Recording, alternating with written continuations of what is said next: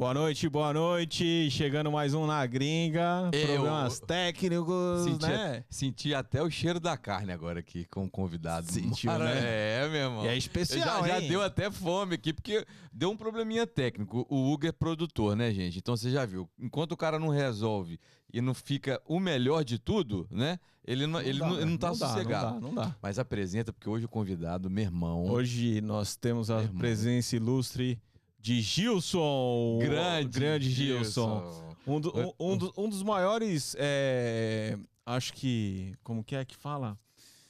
Uma, uma das maiores histórias de superação que tem nessa cidade. Eu vou ficar conhecendo hoje. Eu né? também, eu Porque tenho eu, só conheci o Gilson assim. É. Cara, você vai pro Orlando? Então vai lá no Gilson, É. mano. Vai lá no Gilson. É mesmo? É? Vai lá no Gilson. Referência, Então, né? é. Referência. Então, a primeira vez que eu vim aqui a passeio com a minha esposa, que foi na lua de mel. Agora que eu tô lembrando, foi na minha lua de mel, Orlando, assim. Eu passei aqui antes de ir pra Bahamas. E aí, primeiro evento, Gilson. e aí a gente foi. Foi onde eu conheci o restaurante dele. Hoje, tô conhecendo ele hoje. Satisfação. Muito obrigado por ter vindo, viu, Gilson? Para mim é um prazer estar aqui com vocês hoje também, um prazer meu. E satisfação estar aqui. Contar um pouco da minha história, né? O homem não fala nem português mais, mano. Já, Não, é, né? já é americano, é mesmo, americano. Ele perguntou para mim de onde que eu era por causa do sotaque, né? Sim. é. De, onde, de onde que você é mesmo? Bom, eu sou mineiro, natural, Sim. né? Mas eu fui Aham. criado em Piracicaba, São Paulo, depois morei em São Paulo. um pouquinho só mais perto, isso. Aqui, isso, assim? Isso, isso. E então eu morei em... Sou mineiro, Aham. depois eu mudei para Piracicaba, morei quatro anos. Morei em São Paulo mais dois anos e tô aqui há 26 anos. 26 anos. 26 anos. De Orlando ou de América? Não, de Orlando. De Orlando? Sempre Orlando. Vim para cá e tô aqui até hoje. 26 anos de Orlando, cara. É, isso é que eu vim pra cá pra fazer um curso de inglês e ficar aqui dois anos Aham. e voltar. E esses dois anos se Já tornaram tô- 26. Mas é difícil ir embora daqui, né? Ah, Até não muito. tem como, não. né? Já Tem, a boa, né? aí, É. Muito bom. Parabéns, 26 anos. É, o Hugo ainda tá tentando arrumar a TV aqui, Gilson. eu Olha vou arrumar. Vou arrumar. Ele- enquanto vai arrumar no final do programa. É. Não, vamos arrumar agora. Gilson, me conta aqui. Aí, então, conta um pouquinho da sua história pra gente, é, é, o porquê, já falou, né, que você veio fazer um curso de inglês, mas por que que você decidiu ficar? O que que te atraiu?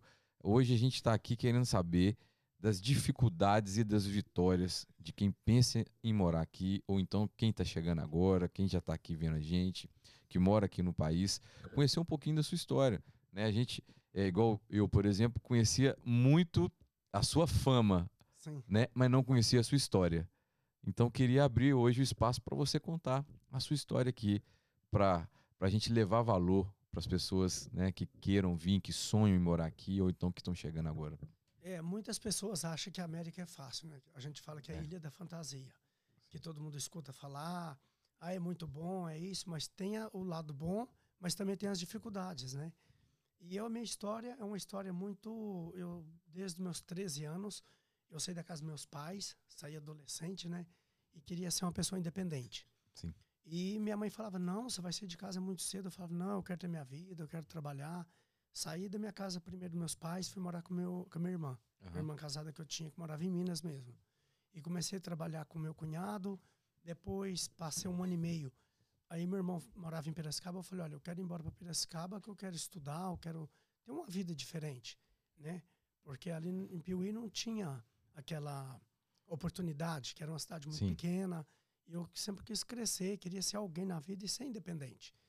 Aí fui morar em Piracicaba com meus irmãos, comecei a trabalhar, comecei a estudar. Isso é, com 15 anos eu já pagava aluguel, já trabalhava, tinha dois trabalhos. Olha só. Ou eu trabalhava e estudava, ou eu tinha dois trabalhos.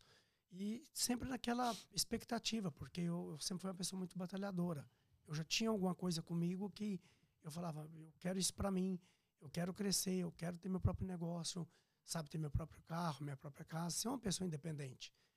E saí, fui morar em Piracicaba, voltei a estudar, fui trabalhando. Aí eu estava trabalhando, trabalhava num posto de gasolina, fui frentista. Sim. Passei, fui trocador de óleo, fui lavador de carro. Depois me promoveram para gerente. Aí tô lá no posto um dia e fui garoto propaganda também da Ipiranga. Olha no só. Brasil, na época do etanol. Aham. O gerente da Ipiranga chegou e falou: Esse cara é bom. Eu quero que ele só fique aqui fazendo propaganda. Olha só. E aí me passou de garoto propaganda, depois peguei a gerência do posto. Aí eu tava lá no posto trabalhando, minha prima chega de São Paulo E, e até quero mandar um beijo para ela, Leila. Que Eu Leila. sou muito grato a ela, é, mora em São Paulo. E ela falou: Você quer morar em São Paulo? Eu vou te levar para você trabalhar com meu marido. Eu falei: Quero. Mas para mim, assim, era no mês seguinte. Ela se prepara amanhã, então meio-dia nós vamos para São Paulo. Eu, o quê? Você tá louca? Não, é, Que- é amanhã. Ou é você pegar ou largar. Aham. Cheguei pro meu patrão e falei: Olha, eu tive uma oportunidade eh, de trabalho em São Paulo e eu tô indo para São Paulo. Não, você não vai. Vou dobrar o seu salário. Eu falei: Me desculpa, mas eu não vou perder essa oportunidade. não, você não vai, você não pode sair daqui. Você é uma pessoa que já está aqui anos com a gente. E todos os postos de gasolina que ele tinha, eu inaugurava. Eu já tinha aquele dom de trabalhar com o público. Porque Aham. eu sempre gostei muito de lidar com as pessoas. Né? para mim, isso era muito importante. Sim. E falei, eu agradeço muito, mas essa oportunidade eu não vou perder. Não, mas você tem que cumprir os 30 dias. Falei, eu não vou cumprir, pode descontar, dá abaixo da minha carteira, eu tô indo embora. Tô indo amanhã, Tô indo cara. amanhã. É. E fui para São Paulo. É. Chegou em São Paulo, você é totalmente diferente de você estar Aham. no interior de São Paulo, uma cidade grande, né? É, você abre a sua cabeça. Sim. Voltei a estudar, continuei trabalhando, isso por acho que quatro anos, de 89, foi, não, de 90, de Aham. 90 até 2000, 90, 94. Sim. Fiquei em São Paulo. Continuei estudando, trabalhando. Só que chegou um certo ponto em São Paulo também que tava as coisas não tava tava estudando, ou eu fazia faculdade Uhum. na época, ou eu fazia também que eu estava pensando em fazer um, um comissário de bordo, que eu gostava muito, né, vendo as op- oportunidades que eu tinha lá e trabalhando também. Aí nada disso eu falei, isso não tá legal, eu tenho que procurar outra opção. Aí veio né, a ideia de eu vir para Orlando, porque eu tinha 21 anos de idade, passar um tempo aqui, fazer um curso de inglês. Eu falei, quer saber, eu vou. Mas sabe quando você quer vir, mas você, alguma coisa fala para você, você precisa de alguém para te dar uma força? Cheguei pro meu irmão, mais velho, conversei com ele. Falei, Daniel, tá tendo oportunidade assim para ir para Orlando. Gilson, vai, você tem 21 anos, você é novo. Se caso acontecer qualquer coisa lá, você pode voltar para cá. Eu, o que você precisar, eu tô aqui, pra, pode contar comigo. É bom isso, né? É muito bom, porque você precisa de uma pessoa que te dá uma retaguarda, Aham. é que te dá uma palavra de confiança, dá aquele, aquele tipo, aquele empurrão, né? E aí eu vim pra cá, sem conhecer ninguém, sem falar inglês. Sozinho? Eu vim casado na época. Sim. Eu tava noivo, Sim. casei, fiz o casamento em três, quatro meses, organizei tudo, fizemos Uhum. o casamento, festa, tudo. E aí vim pra cá. Desci em Miami, na época não tinha voo pra Orlando. Uhum. Os voos chegavam direto em Miami, que era Transbrasil. Sim. Em 94, a gente tá falando de 94. muito tempo atrás. Aham. É, aluguei um carro duas semanas, aluguei um hotel, né? Reservei um hotel duas semanas também. Aham. Falei, depois de duas semanas eu tenho que me virar. Eu vejo o que, que eu vou O que fazer. eu vou fazer? Aham. E aí, chegando aqui, Miami, peguei o carro, já vim dirigindo por Orlando, sem falar inglês, sem GPS, sem nada. Porque naquela época a gente usava muito O mapa, quatro rodas. Exatamente. Aham.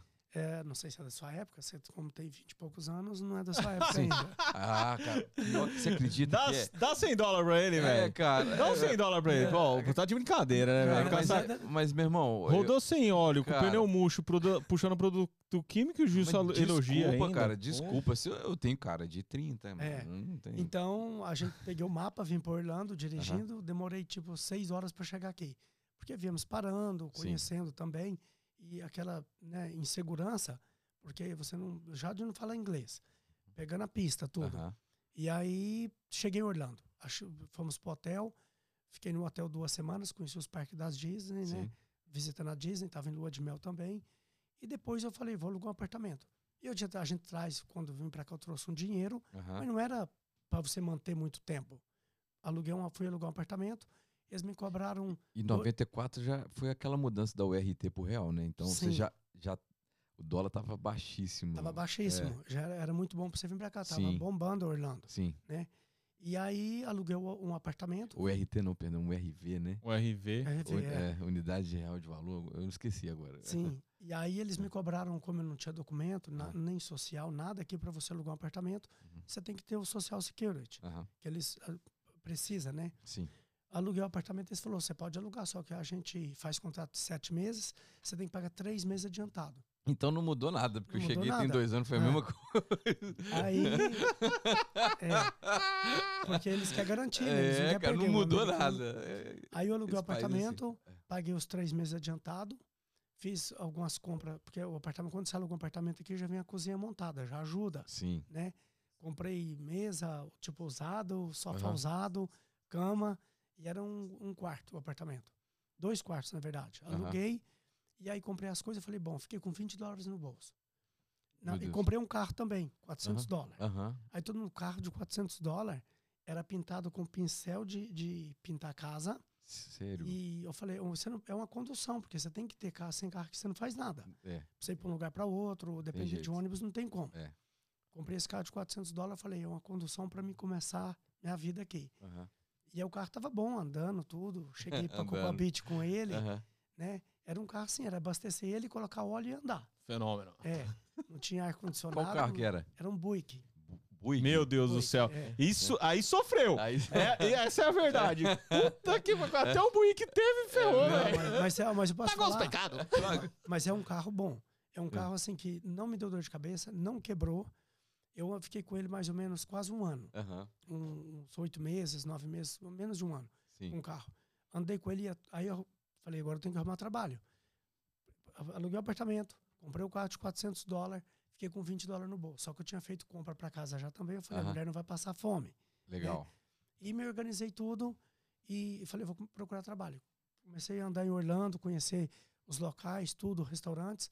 Não E tinha aí? muito brasileiro há 26 anos atrás aqui, não tinha? Tinha, tinha, mas não era tanto como hoje, Hoje. tem. É. Aham. Depois começou a chegar muita gente, mas tinha um- um- naquela época, um- assim, uma quantidade de gente que morava aqui, brasileiros, mas era uma comunidade pequena em relação de hoje. Aham. E aí comecei a procurar trabalho, fiz aplicação no restaurante e me chamaram. Quando eu cheguei no restaurante, sentei com a gerente, a gerente, olha, eh, você está procurando trabalho? Eu falei, eu estou procurando trabalho. Ela foi bem assim comigo. Eu estou com o saco cheio de escutar as pessoas falar que quer trabalhar. Eu virei para ela e falei, olha, eu não vou falar nada para a senhora, só preciso de uma oportunidade. Uhum. Ela olhou para mim e falou assim: quando você pode começar? Eu estava sentado na frente dela, levantei da cadeira e falei: eu estou pronto agora. E aquilo já chamou atenção nela, né? Sim. Porque ela, ela ficou surpresa, Uhum. que ela não imaginava. Ô, Gilson, desculpa eu te cortar, Sim. mas eu arrumei essa porra aí, meu. Ah, aí, ó. Sim. Cara, até que enfim. e- Ah, você tá de é aqui, brincadeira. nós atrasamos 40 minutos só pra colocar É, isso? é a marca. Se é isso daqui pra você, pra mim é o que vale. É a marca. É, é porque, ô Eu, eu, eu dou valor na minha é, marca. é por- sabe por quê? É porque na, na edição do vídeo ele poderia colocar, mas tá tudo bem, não tem Não, mas no ao vivo a galera que tá aí não ia ver, Entendi. né? É verdade. Gilson, me desculpa. Parabéns, Entendi. imagina. Você viu que Parabéns. eu batalhei, você viu há, há 30 minutos É atrás, você verdade. me desculpa, não tem tá? problema. É verdade. Tudo tem. É verdade, tem um ele porquê, batalhou mesmo. né? É, valeu a pena. Sim. Parabéns, Luco. Você. Ai, ai, ai. Ah, não, eu outro braço. É outro bra- Ai, que manhoso. Então, continuando. Aí É. eu levantei, ela, ela já ficou assim. Na né, hora? A atitude que eu tive, né? Aham.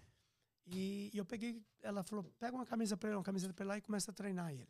Aí botou a camiseta e eu trabalhei até meia-noite. Aham. Aí chegou no final da noite, você pode vir amanhã? Posso. Que horas? 11 horas. 10 e meia eu tava lá. Já comecei e fui até meia-noite. Aí ele falou, ah, vassoura nova varre bem, você pode vir amanhã de novo? Posso. Que horas? 11 horas. 10 e meia eu tava lá. E foi trabalhando dois, falei, gente, vocês não estão entendendo. E a hora tra- trabalhada era quanto nessa época? Na época eu ganhava 5 dólares por hora, não, Aham. 4,25. Sim. 4,25 não era muito, mas Uhum. garçom aqui, comecei como garçom. Uhum. E você ganhava, ganha gorjeta. Aham. que você ganha bem de gorjeta. Aqui a gorjeta é muito remunerada, né? Dependendo Sim. dos lugares. Sim. E aí comecei a trabalhar, eles ah, falou, bota ele para trabalhar amanhã. Eu falei, vocês não estão entendendo. Uhum. Primeiro, eu preciso. Segundo, é minha praia. Uhum. Terceiro, eu tenho 21 anos de idade, então não tinha para ninguém. Hum, Aí, meu irmão. E aí- Tava com sede, É. né? Tava com sede. E aí comecei, comecei a trabalhar, É. trabalhando, correndo daqui e dali. Aí os garçons viram que eu tinha, primeiro, força de vontade, que eu gostava, que eu entendia, porque eu já tinha uma experiência do Brasil de restaurante. Eles começaram, vem cá, deixa eu te contar uma fofoca. Deixa eu só atender aqui a cliente e depois você me fala. Aham. Porque eles querendo me pegar de jeito Sim, nenhum. sim. E aí foi um, um de 14, foi caindo todos os garçons e foi ficando eu. Passou um tempo, ah, o chefe de garçom que fazia o schedule, né, que a Sim. gente chama de chefe de garçom aqui, que é o metre, né, no Brasil, ele acabou saindo, aí a gente falou pra mim, você vai ser, a partir de hoje, você vai tomar conta dos garçons. Eu falei, eu? É você. Peguei, passou eu para chefe de garçom. Quanto tempo isso? Passou seis meses. Seis meses. Seis meses, os 14 já saíram. Saíram, Em pegou outra equipe nova, aí eu já peguei a, Sim. a liderança dos garçons e comecei Aham. a trabalhar. Sim. Isso se passaram mais um ano depois. Aham. A gerente saiu. Uhum. Teve um problema com o dono do restaurante, saiu. E aí o dono me chamou e falou, eu falei, você é mandado embora, né? Aham. E aí falou pra mim, eu quero falar com você, você é, vou passar você de gerente, você vai ser o gerente nosso. Eu falei, mas tá maluco, eu não falo inglês direito, Aham. tô aprendendo ainda, tô aqui há pouco tempo. Não, meu cunhado vai te treinar, você não se preocupa. É pegar ou largar. Eu falei, eu quero pegar. Peguei a gerência. Ele ia me treinar um mês, me treinou uma semana, me soltou e foi embora para Miami. Meu Deus. E aí, problema vinha de restaurante, Aham. americano vinha e eu falava, comecei a estudar de manhã inglês, das nove até as dez e meia, pegava no restaurante às onze da manhã. Isso é, eu trabalhei três anos da minha vida sem nenhum dia de folga. Trabalhando todo dia, todo dia, todo dia. E nesse meio de tempo, quando você chega aqui, você passa humilhação, Uhum. você passa por coisas que talvez muitas pessoas, muitas pessoas voltam para o Brasil porque não consegue, Uhum. não supera isso, Uhum. né? Mas a gente tem que ter muita humildade, como eu, do jeito que eu cheguei aqui hoje, É. eu falo para você que eu sou mais humilde hoje do que quando eu cheguei, porque a vida ensina muito pra Sim, gente. Sim, Então não é a gente, é uma montanha russa, sim. né? Você ser empresário. Um dia está lá em cima, outro dia está embaixo, você sobe, desce. Exatamente, E exatamente. muitas pessoas quando sobe, ela esquece das pessoas que te ajudou, que, que você não tem gratidão por muitas pessoas. E eu sempre fui grato a cada pessoa que me ajudou, que abriu a porta para mim. Mas quando eu cheguei aqui foi uma, uma época muito difícil, porque você chegava, as pessoas cobravam até para você tirar a carta. Levava você, ah, eu te levo tirar a carta do meu carro e tal, 100 dólares. Você Entendi. pagava. Entendi. Então, tipo assim, tirando aproveito, né? Sim. Mas superei tudo isso, passei, falei, vamos embora, quero ficar, quero trabalhar. E nesses dois anos que eu tinha projeto de ficar aqui e voltar para o Brasil, eu acabei me separando nessa época. Uhum. Meu casamento acabou não deu certo, separei.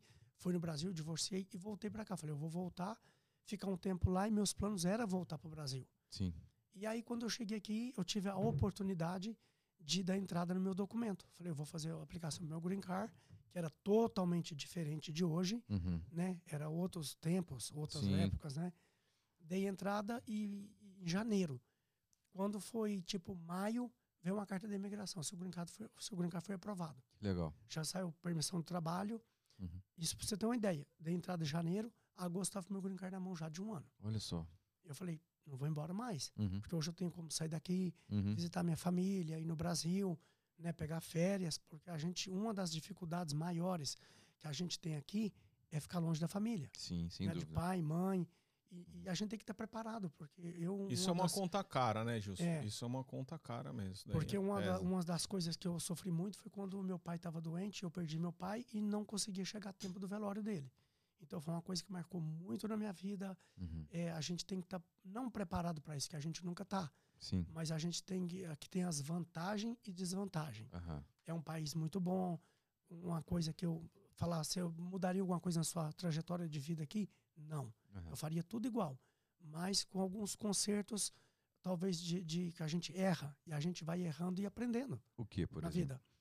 Ah, então, eu vou chegar lá Tá. um pouquinho mais Calma, pra calma frente. que eu vou, Tá. eu vou fazer Tá. umas perguntas pra ele Tá. também. Tá. Fechou. Então, assim, perdi meu pai, foi uma Ah. perca muito grande que eu tive né, no Brasil, mas com tudo isso superei, continuei morando aqui. Sempre que eu posso, eu vou no Brasil ver minha família, ver minha mãe, sabe? Cheguei no Brasil até oito vezes por ano, que na, na época depois eu casei de novo, me separei novamente depois de oito anos. Aí gosta, hein? É. Tá igual a Gretchen. Não, eu só sou, tô no terceiro. Muito bom. E aí, a minha, a- acabamos separando. Ela quis voltar para Curitiba. A minha filha foi, morou um tempo lá. E eu sempre estava acompanhando a minha filha, visitando ela, aniversário dela, datas comemorativas. E não só isso também, mas sempre presente. E férias ela passava comigo aqui. E hoje ela mora comigo. Ela, com depois de cinco anos no Brasil, ela não gosta de lá. Americana, nasceu aqui. Uhum. Voltou a morar comigo com 11 anos. Hoje já está com 17. Ah, legal. E a mãe dela falou: ela vai morar com você lá em Orlando, só que ela vai ficar lá um mês e não vai querer ficar mais. Resumindo, ela veio pra cá hoje já não quer nem de férias pro Brasil. Olha Porque só. ela ama aqui, Aham, ama estar com o pai, pra, é, que pra ela aham. é um país que abre as portas. Eu falei pra ela, filha, você tem que é privilegiada, americana, Aham. nasceu aqui, né, fala inglês fluente. Sim. Você pode, é, 20% é o que você precisa para você ser feliz na sua vida, Uhum. que é fazer uma faculdade. Então ela tem tudo para ser uma, uma grande mulher. E ela tá indo agora, então. Agora tá aqui, tá ela, estudando, ela tá no college. tá no college. Ah, tá. Tá fazendo, não, tá no high school Ah, ainda. tá high school. Ah, Porque 17. ela, ela, ela Aham, veio pra cá, ela perdeu o primeiro ano porque ela tava na adaptação de inglês ainda, Sim, matérias diferentes, então ela, o primeiro ano ela perdeu praticamente. entendi. Então ela perdeu um ano. Mas ela está estudando hoje, está super feliz. Ela fala em fazer medicina. Olha que Eu legal. oriento muito ela. Aham, Falo, você tem que fazer uma coisa que você ama. Não o que o seu pai quer. Sim, Porque ela tem que escolher uma coisa que ela vai dedicar. Eu falo, medicina é uma, uma profissão muito bonita, Sim. que você salva vidas, você Uhum. trabalha, só que você tem que dedicar. Estudar, você tem que dedicar, não tem hora, não tem dia. Então pensa bem para você não se arrepender depois. Então ela tem que fazer o que ela Legal. realmente ama. E quando a gente faz o que a gente ama, a gente não trabalha, a gente se diverte. verdade. verdade. É verdade, isso é Verdade. verdade. Hoje para passar horas que nem eu trabalhava, trabalhei três anos da minha vida, eu não vi o tempo passar. Ah, mas foi três anos perdidos da sua vida. A gente ganha com o tempo, Aham. mas quando você trabalha e ama o que você faz, você não vê o dia passar. Eu chegava num restaurante, que ali para mim era duas horas, eu tava ali, parecia que era cinco minutos. Né? Então, a gente ama o que faz e é muito bom, isso é muito importante. Legal, legal. Você queria fazer uma pergunta? Sim. Não, não, não, não. Deixa, deixa Tá. andar da carruagem. Ele tá contando toda a história. Então, aí você virou. A gente parou quando você virou gerente já depois de um ano. Isso, Você virou, o cara te chamou, te treinou uma semana, foi pra Miami. foi para Miami. Isso. E aí eu fiquei no restaurante, assumi o restaurante, fiquei Aham. trabalhando aí três anos direto, como eu falei, sem Sim, folga, sim. trabalhando direto. E depois fiquei dez anos nesse restaurante, trabalhando. Dez Aprendi- anos. Dez anos. Aprendi muito, Aham. porque a gente tinha aqui na América muitas coisas novas. Eu sou muito grato, ah, né? O Manuel Briotti, eu trabalhei no Camilas. Ah, no Camilas. Na aham. época ele era o dono. Sim. Então sim. ele deu a Primeiro oportunidade para mim, foi o Aham. cara que abriu o Camilas. que tem uma Ah. história também fantástica também. Sim. Começou do nada e dormia na cozinha. É, A história dele é muito Legal. bonita também, de, de vitória e superação. uhum. Então, ele me deu a oportunidade, eu aproveitei, trabalhei. Se passou 10 anos, eu saí do restaurante, porque por outros motivos também, Uhum. né? E falei, o que, que eu vou fazer da minha vida hoje? Quero ter alguma coisa própria para mim. E Sim. comecei a pesquisar, pesquisar, apareceu um car wash. Aí o americano, ah, eu quero 80 mil dólares no car wash. Eu falei, vou ficar uma semana aqui para me dar uma observada. Fiquei lá uma semana, o cara lavava 12 carros por dia. Eu falei, como que você quer Aham. tão, um valor tão alto no seu restaurante se você não tem No seu car movimento, wash, não tem business? Aham. É. Aí ele, não, mas não sei o que, não sei o que. Eu falei, deixa eu ver o seu book. Não queria mostrar. Uhum. E aí passou, É difícil, né, eu falei pra ele, eu falei, olha, é, eu vou te fazer uma oferta. Falei pra ele, eu, 20 mil dólares. Ele, você tá louco? Eu falei, é o que eu tenho, não é que eu tenho, é o que eu, seu business vale, não Sim. vale nem isso, mas eu vou te pagar. Mas desculpa, não quero te ofender. Uhum. Tô indo embora, virei as costas e fui embora. Ele pegou e me ligou, volta aqui que eu vou negociar com você. Chegou lá, eu faço 60. Eu falei, meu amigo, seu car wash não vale nem 20. Eu fiz essa oferta para você, mas eu vou ter que trabalhar em cima, conquistar o cliente, tudo. Ele falou para mim, não, vou baixar para 40. Aí foi baixando, baixando, chegou nos 20. Como é que você vai me pagar? Eu falei, cash. Aham. Você me dá 10 minutos? Fui no banco, tirei, fiz um caixa cheque para ele, chegou lá, paguei para ele, passou pro meu nome, falei, agora eu tô lascado. né? Em português. Aham. Eu vou ter que fazer propaganda e começar a movimentar o car wash. Fiz flyer, contratei um funcionário brasileiro, Uhum. comecei nos condomínios da vida. Isso já era 2006, mais ou menos. Não, 2004. 2004. 2004. Isso foi em abril de 2004. Tá. Junho, na verdade. Final de junho. Uhum. Comecei a, a fazer, divulgar o car wash, lava, lavagem estilo Brasil. Já era outro país, né? Já tinha tido Exatamente. atentado. E, O- e- e tudo, Estados- tinha passado tudo Sim. isso. E, e fazendo propaganda para americano. Aí você fala, mas por que não para brasileiro? Aham. Porque o próprio americano ele não tem costume de lavar carro. Você pega os carros deles, lava carro depois de um mês, dois meses, três meses. Teve carro que eu peguei que fazia um ano que a mulher não lavava, pra você ter uma ideia. Dentro parece uma lixeira, né? Exatamente. Dentro parece uma Eles lixeira. ficam muito tempo dentro É, do carro, e né? comecei- É, a eles fazer jogam o resto de comida. Meu, puta que- Aí vocês falam pra mim, mas o que, que você fez pra dar um boom no car wash? Eu fiz amizade com o Howard, jogador de basquete. Aí você fala, como? Deus coloca as pessoas no seu caminho, né? Falei pra eles, olha, vocês vão vir aqui, peguei quatro jogadores de basquete na época, vocês vão lavar os carros, vou lavar de graça pra vocês. Só que vocês têm que ficar aqui meia hora fazendo propaganda pra mim. Os americanos vêm aqui tirar foto com eles. Fechado. Os caras é gente boa demais. Ia assistir o jogo deles lá, me Gilson, dava pu- convite. puxa um pouquinho mais seu microfone que estão reclamando que tá baixo. Assim? É, aí. Melhorou? Aí. Agora ficou top. Agora- Agora, agora tá parecendo um locutor, hein, filho? Agora ficou bom. Agora ficou E bom. aí eu. Obrigado. Imagina. Aí peguei o jogador de basquete, né? Fiz um deal com eles lá e meu car wash bombava. De sábado, chegava a ter 60 carros para lavar. Porque os americanos, além de gostar da lavagem, ia lá para ver os caras, que era famoso, Sim. né? E meu car wash ficou- bombou. E isso depois de três meses eu tinha sete funcionários e lavava 60 carros por dia. E foi um sucesso, porque eu lavava pumper to pumper completo, carpete, banco, lavava o motor do carro, que você não faz isso, Não faz. né? né? Os caras não faz. Quando, eu- quando uma das coisas que me chamava muita atenção, ah, chegou uma mulher lá e falou, quanto que é para lavar uma SUV pumper to pumper? Eu, 180 dólares. Nossa, mas por que tão caro? Traz seu carro, se você não gostar, você não tem que pagar nada. Aí ela ficou curiosa, levou o carro. Ela mesma falou para mim, eu trouxe por curiosidade. Que hora que eu levo o carro? Ah. Sete horas da manhã. E que horas que eu pego? Sete da noite. Porque eu vou deixar o seu carro lavar, aberto para secar, depois vai polir. Quando a mulher chegou lá, que ela viu o carro dela, ela começou a chorar. Ela começou a chorar e falou para mim: Meu, eu ia vender meu carro porque meu carro estava um lixo. Porque as crianças derrubou chocolate no banco. Fazia um ano que ela não lavava o carro, para você ter uma ideia. Resumindo, ela não lavou o carro, ela pagou 180 e deu mais 100 dólares de gorjeta. Então, assim, era uma coisa que era transformação, não tem aquele antes e depois. É. Aham, Era a mesma coisa. aham. Então eu tinha prazer de fazer isso porque eu gostava também. Eu já tive essa experiência de car wash no Brasil, quando eu trabalhei no posto de gasolina. Ó, estão falando que você é patrimônio histórico de Orlando aqui É. no, no chat. hein? Então, Chuta quem que falou? Chuta quem? Bruno, não. N- Não. Priscila Trisca. Priscila ah, Tris- Priscila, Priscila é. em Nova York, né? É. tá. é. Ela perguntou assim: pergunta pra ele se ele já brigou comigo.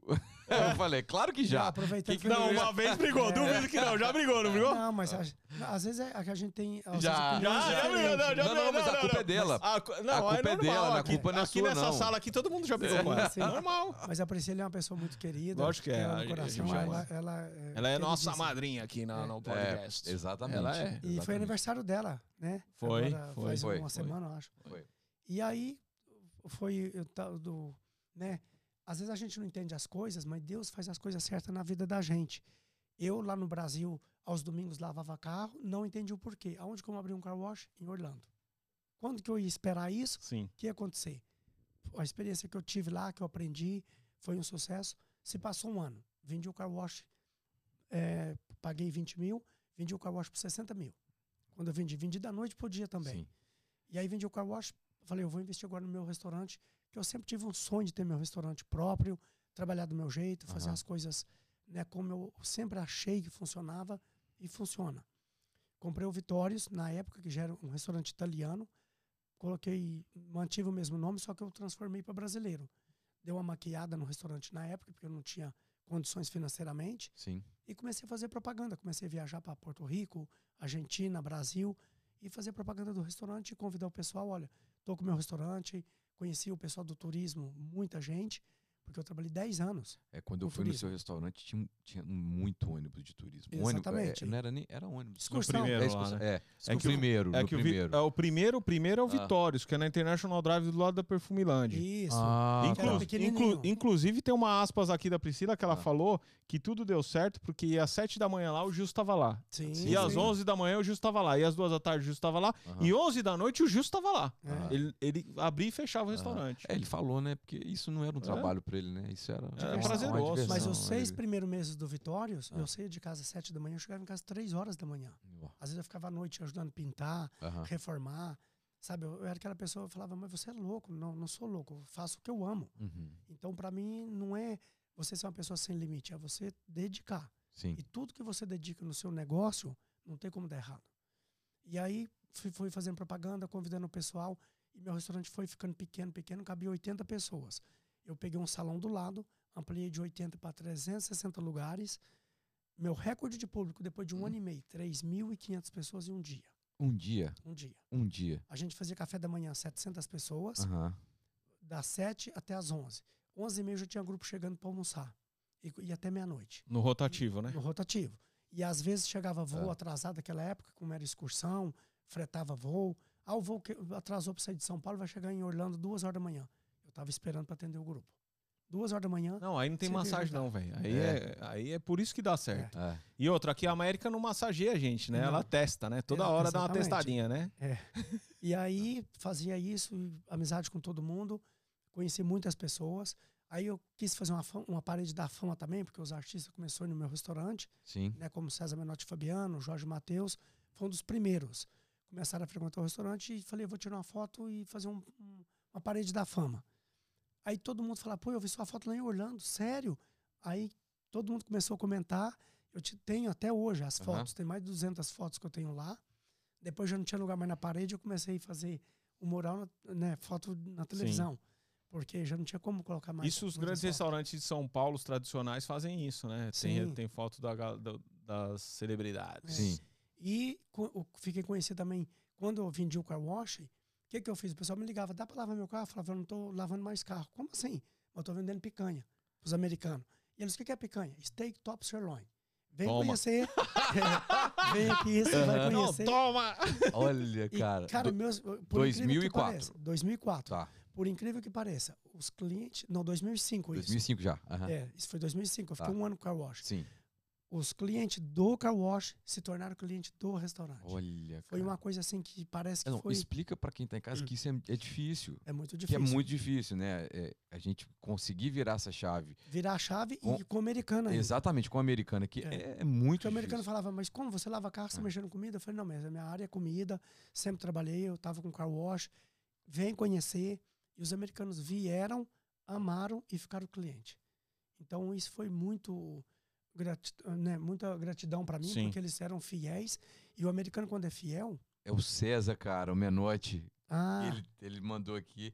E aí eu falei, quer entrar? Ele ligou, falei, tô ao vivo. aham. Então possivelmente ele tá te vendo aqui. Deixa Sim, eu só ver o que ele se ele quer Ah, entrar, já põe no Bluetooth aí pra ele ver, conversar com ele. Sim.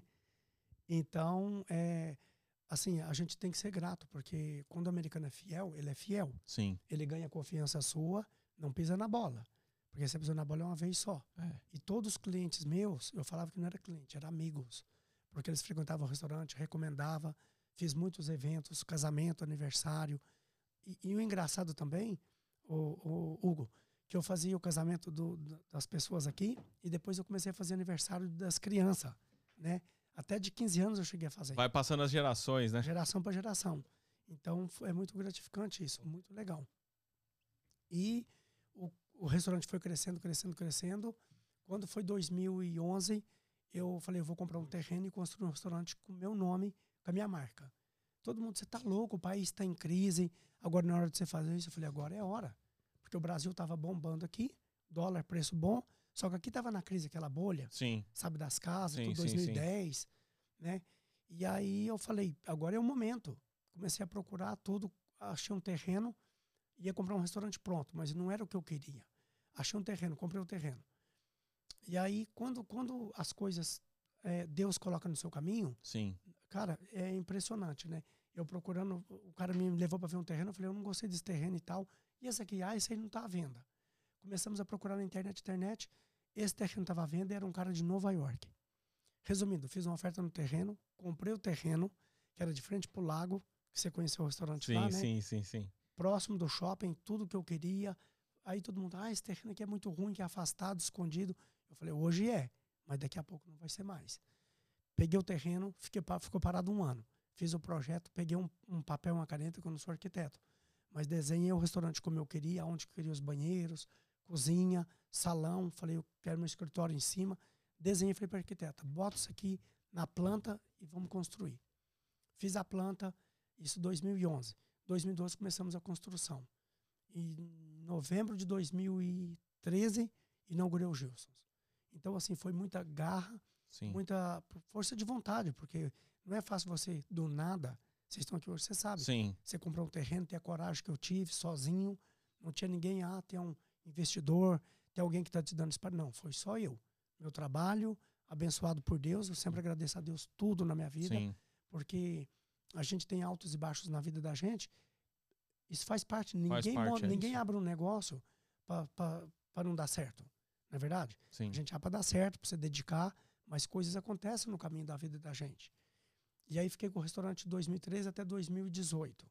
Quando foi 2018, eu conheci o Desert, que é o, o- ele tem o Desert Land aqui em Orlando. Ele veio de Miami, um cara que é Segura no 2018 aí. Você, você pode falar com o Cezinho um claro, minutinho? vamos falar com Tá ele. ligado aqui no Bluetooth? Então vai. Sim. Vamos ver se ele ligou aqui. Eu tive que desligar porque ia entrar Sim, no, Cezinha é. no seu áudio. Aham. O, o Cé- o César tá sendo o quarto elemento aqui do É, programa, né, cara? É, Hã? pode, pode, pode. Já- Vamos colocar ele na, na Na tela tela. todo, todo o programa, velho. Eu tô ligando no é WhatsApp. top, Zé. Peraí. Peraí. Peraí. Peraí, Gilson. Não, pode tranquilo. Espera ele retornar. Ele, tava, ele ligou, eu desliguei, ele tá na rua, vou esperar ele retornar e eu atendo aqui. Tá bom, Tá bom? pode ser. Então tá. Vamos lá. No, no 2018. 2018. Aí 2018, Mas, mas o, resta o primeiro, o- esse restaurante que você tá falando, ela no Vineland, não é? na Vineland. Na Vineland. É. Esse daí, então, você pegou lá o terreno, construiu o prédio, formou toda aquela, aquela história, porque ali, aquele restaurante ali, teve uma época que ele era realmente, era referência de restaurante Sim. brasileiro, Sim. né? Assim, mais requintado, né?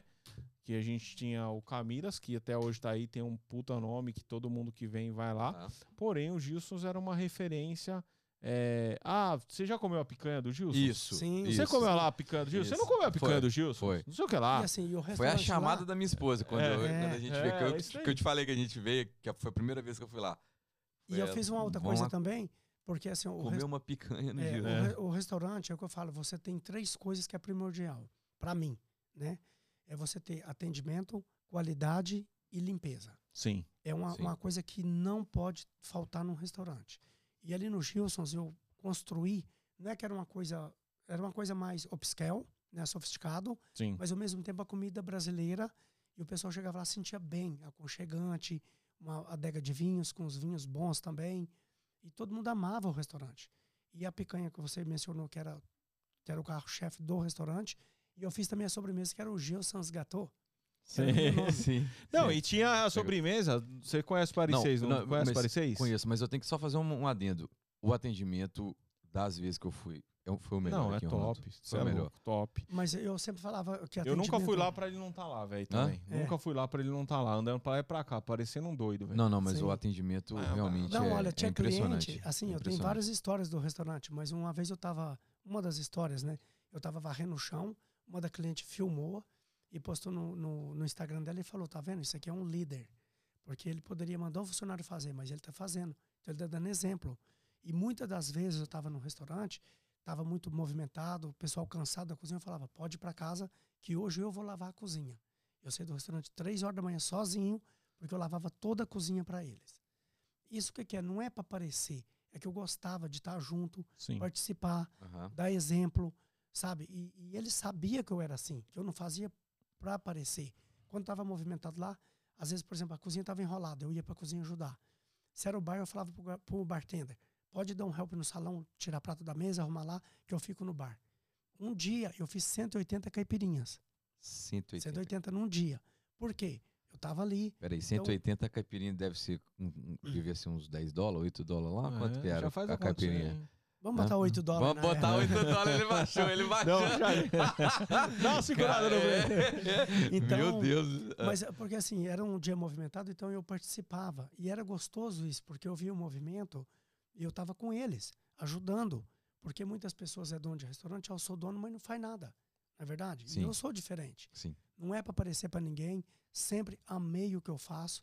Tava lá, varria o chão. Chegava no final da noite, às vezes mapeava o salão com eles, fazia reunião com eles. Eu ensinava, eu treinava eles como garçom até o jeito de chegar na mesa.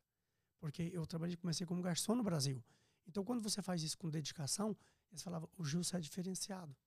E muito obrigado por você ensinar a gente a fazer isso, trabalhar com a gente, ter respeito, porque muito, como no passado eu falei que a gente é humilhado, às vezes pessoas gritam com você na frente dos outros, na frente do cliente, isso é muito feio. O que, É, que te é verdade. marcou, assim, de humilhação? Que você... Lá atrás, é. Lá quando atrás. você era funcionário. Uma vez eu estava no salão, né, trabalhando, e aí o patrão chegou e gritou comigo na frente de todo mundo, pegou pro braço, puxou e falou para mim, falou: "Não vai fazer desse jeito, quem manda aqui sou eu, é dessa maneira que faz". Então assim, para você que está na frente do cliente, é muito chato isso, porque você É. fica sem ação, não é verdade, uma humilhação.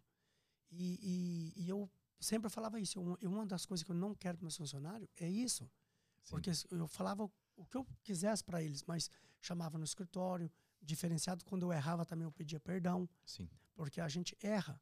Não, o erro é somos seres O humanos. ser humano é falho, né? Exatamente. Mas não para chegar a esse ponto de gritar na frente do cliente, sabe?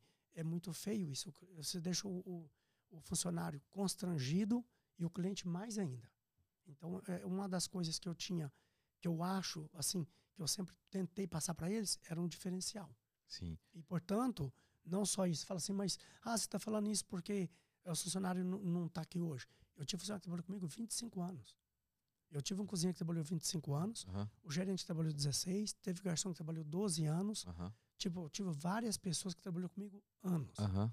Então, pela maneira que eu trabalhava. Que- E aonde que eu estava, e eles tinham proposta Sim. de outros restaurantes que pagavam mais, não vou. Vou tô onde o Gilson Gilson. For. O. Gilson está aqui, eu tô com ele. Aham. E sempre. É, isso é o reflexo do, de realmente da liderança, né? Do, do lance do, da pessoa estar ali no dia a dia e ser espelho do negócio dele, né? É. Né, hoje um amigo me falou sobre liderança mesmo. Sim. Que ela, ela realmente ela tem que ser. O, o time tem que ser envolvido na sua vida. Exatamente. Porque, ao contrário, não dá certo, não. Não dá certo. É. E assim, e uma das coisas que eu sempre falava, por exemplo, eu tinha gerente às vezes que batia de frente com o funcionário. Vou dar um exemplo. Tinha um Sim. gerente lá, ele chegou na cozinha e falou pro cara, olha, eu tô mandando você construir, é, é, você preparar mais sobremesa pro final de semana que vai ser movimento. Tô mandando. Olha o palavreado que ele usou. O cara simplesmente tirou o avental, jogou e falou, não, faça você, eu tô indo embora. Ele falou, o Gilson fala assim comigo. Então, às vezes, eu chegava lá na cozinha e falava, Uhum. meu querido, abraçava ele, eu preciso que você me ajuda, por favor. Final de semana vai estar busy, Aham. a gente está com o restaurante movimentado, você pode eh, produzir mais sobremesa para mim? Gilson, você pedindo como não? Isso é um Então, líder, né? É. É- é- tudo é você, a maneira que você fala, né? Então, você tem a maneira de falar com eles. Chegava um dia, tava um... Dando exemplos que acontecia, né? Os cozinheiros discutindo na cozinha lá, coisa de trabalho e tal. Esse mesmo gerente chegou para mim, você tá brigando na cozinha lá e o negócio tá feio lá. Aí eu ia lá, eu podia chegar lá e talvez dar um esporro neles, né? Sim. abraçava um, abraçava o outro e juntava falava: Vem cá, posso fazer uma pergunta para vocês? Por que, que vocês têm tanto ódio no coração de vocês? Aí um olhava para cara do outro: O que, que ele tá falando? Aqui é uma equipe. Deixa eu dar um abraço em vocês, Aham. vão voltar a trabalhar. Eles começavam a rir: Você não existe? Existo porque eu tô aqui. E, e era engraçado isso. Aham. E ficava todo mundo numa boa, voltava a trabalhar. Porque se eu chego ali esquentado e fosse chamar a atenção deles, os dois iam embora, eu perdi os funcionários. Aham. E dessa maneira, eu trabalhei anos com eles, sempre respeitando eles, eles sempre me respeitando. O ano passado eu perdi esse cozinheiro que trabalhou comigo 25 anos. Aham. Ele teve um- um- uma parada cardíaca, Aham. foi para o hospital infelizmente acabou nos deixando. Aham. E é uma pessoa que era como referência minha, porque ele me considerava como filho, ele como pai, um cara que me ajudou muito. Momentos do restaurante, no começo que era muito difícil, ele participou e falou: Você pode contar comigo, eu tô com você o tempo todo. E ficou comigo até quando eu tive o restaurante, até É. quando eu fechei, Era brasileiro? brasileiro. E um cara assim que não era cozinheiro formado, ele aprendeu na cozinha. E engraçado, quando a gente começou a trabalhar desde o passado, quando eu cheguei aqui, ele nunca me largou. Eu saí de gerente do restaurante, ele foi Aham. comigo. Aham. E aonde que eu ia, ele me acompanhava. Sempre, sempre. Então é pessoas que marcam na vida da gente. Sim. Porque, assim, eu, eu acho que eu fui um patrão bom para ele. Porque eu Sim. considerava muito, sabe, o respeito que a gente tinha. E, e ele era um cara, além como de pessoa, era um, um chefe de cozinha maravilhoso. Em Orlando, Muito, muito bom. em, em Orlando é, acho que foi- você é uma das maiores referências hoje aqui no segmento, né? No caso do público brasileiro. Daquela época, sim, porque Sim. eu sou uma das pessoas mais antigas aqui, né? Tem muitas pessoas novas que abriram o restaurante, que são muitos bons também, mas referência, referência daquela época mesmo, muitas pessoas foram embora, outras Uhum. fecharam, outros venderam os restaurantes. Então, daquela época, assim, eu sou um dos mais antigos. Mas abre, abre, abre pra gente assim, qual que é a receita do sucesso do Gilson's Restaurante? É o que eu falei para você, É. é. humildade, que a gente tem que ter humildade, primeiramente. Eu sempre falava isso, todo mundo fazia essa pergunta para mim. Aham. E, e o sucesso não era eu sozinho, é uma equipe. Então, quando você tem um time que trabalha, desde a cozinha, atendimento, as meninas que atendem na frente, tudo é uma equipe que trabalha, porque o sucesso não é só eu. Lógico, eu sou o líder, mas Sim. quando tem um líder que, que você tem um time que você trabalha em conjunto com eles, não tem como dar errado. Sim. ô Gilson, e o que, que você acha que você faria diferente hoje naquele restaurante da Vineland para você.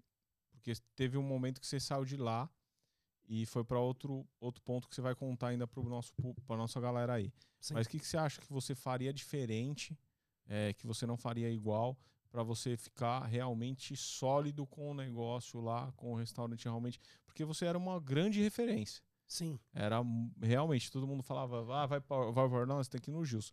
Porém, chegou um momento que aí deu uma balançada que pra gente estar tá aqui foi, foi nítido porque eu, eu, eu frequentava, então eu vi isso uhum. acontecer. E aí, o que, que você faria diferente hoje, na sua concepção, que hoje você deve estar tá muito mais maduro, porque a gente amadurece com todas as coisas. O que, que você faria diferente? Que você até falou, ah, tem muita coisa que eu fazia, faria diferente. Eu falei, vou te perguntar então no momento. Sim.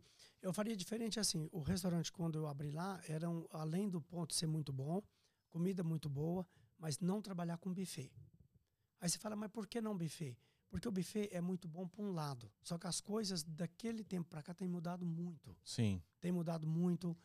Portanto, por exemplo, você sabe aquele restaurante que fechou agora, o Sweet Tomatoes? Sim. Era uma referência Orlando também, Sim. como salada, e uhum. fechou.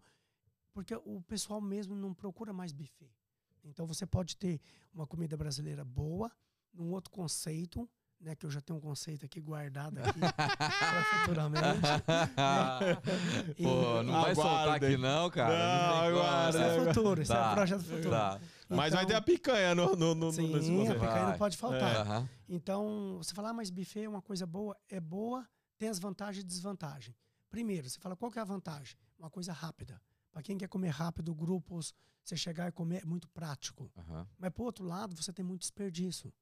Você, a comida está ali, se você não tem um movimento adequado, você tem que fazer comida fresca todo dia. Uhum. Então, você a, a, a, perca é muito grande. Sim. E dá dó.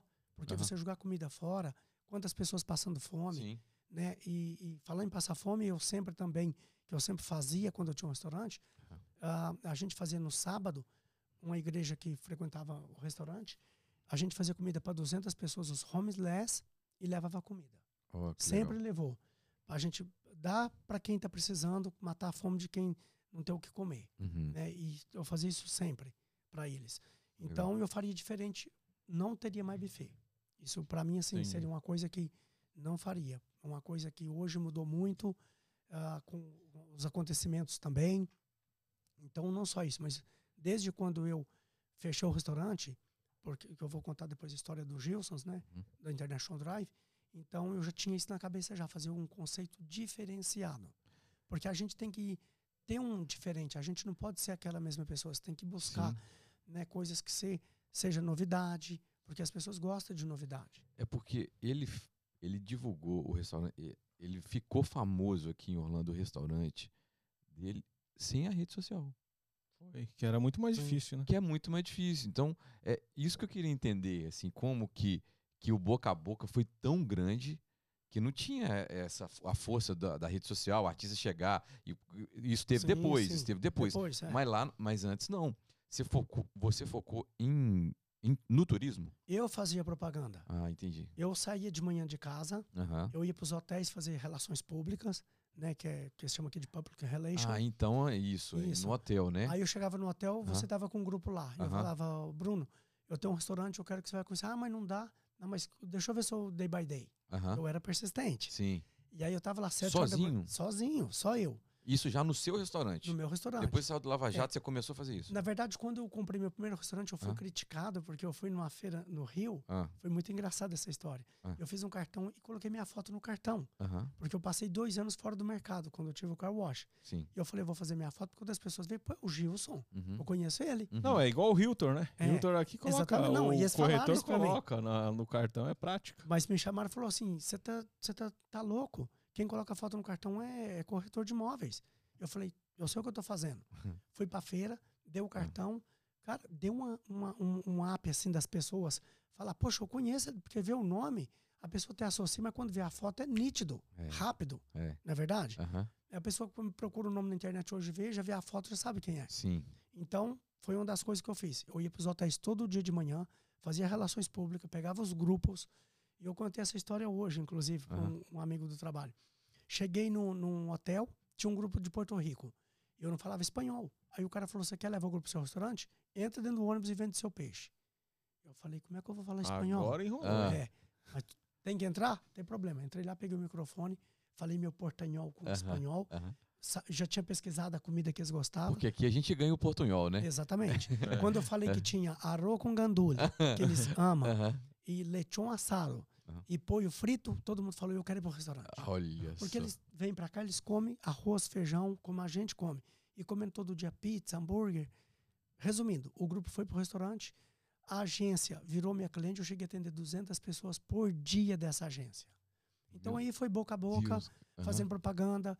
é, é, E a qualidade que se mantinha, né? se mantinha também. Isso é importante, porque às vezes eu atendia duas mil pessoas na temporada, como a- você atende 50 como mil, duas mil. E você não pode deixar cair a qualidade. Sim. E isso Sim. era um segredo também que eu tinha. Tinha três, quatro cozinheiros para não deixar cair a qualidade. Ah, mas é um custo maior. Mas a qualidade você tem que ter. Você Que não legal. pode deixar cair. Porque se a pessoa vai lá hoje comer, você vai com sua família, você come, poxa, adorei a comida, você volta depois, ih, já não foi a mesma Cara, eu coisa. comentei com um amigo sobre isso, que tem É. um restaurante. Aham. Eu falei com ele justamente essa semana sobre isso.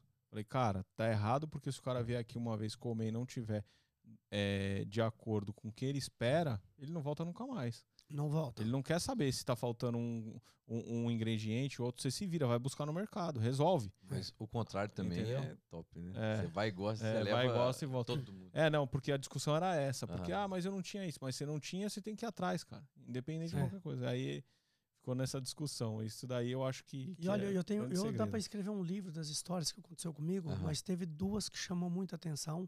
Uma foi que às vezes as pessoas não sabem quem você é, vê você, mas te julga sem conhecer. Sim. Aquela história, né? Ó, aqui, aqui, aqui eu tô impressionado. Aqui é um fenômeno. Não, mas deixa eu te contar essa Aqui, só. Em Holanda eu tô é. impressionado. Eu cheguei a. Acho que é em isso- todo isso- lugar mesmo. Na verdade, foi um mico que eu, que eu paguei, mas eu gosto de contar isso porque é uma experiência de vida que muitas pessoas talvez ou se, não contaria. Mas eu vou. eu- minha filha nasceu aqui. E nós fomos para o Brasil fazer aniversário dela de um ano e batizado. Quando eu chego no aeroporto aqui em Orlando, tinha dado um overbook. E overbook, eu falei para a mulher: meu voo é internacional, meu tem que ir para Miami, embarcar de Miami para São Paulo. Espera na fila, wait the line, wait the line. Fiquei esperando lá. Isso quando chegou 4 horas, cheguei lá, a mesma mulher. Você acabou de perder o voo, querido.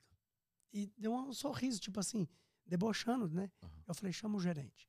Falei, eu estou aqui desde a uma hora da tarde, esperando. Contei a história toda e ele falou, meu senhor, o voo você já perdeu de Miami. O que eu posso fazer? Colocar você num voo daqui para Atlanta, Atlanta, São Paulo. Eu falei, ótimo. Eu só que eu tenho que chegar lá amanhã. Saímos daqui, fomos para Atlanta. Para quem conhece o aeroporto de Atlanta, enorme. É, tem Se que andar de você- carro dentro do saguão. Não, se você brin- chegar lá e fazer hora, você perde o voo. Perde mesmo. Porque a conexão imediata, você tem que pegar o trenzinho, uma coisa assim impressionante.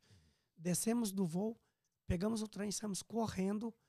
Quando a gente chegou, a mulher falou: eh, falou meu nome, Gilson, Débora e Ana Clara? Sim, pode entrar. Entrou e já fechou a porta. Não pegou passaporte, não pegou documento, nada.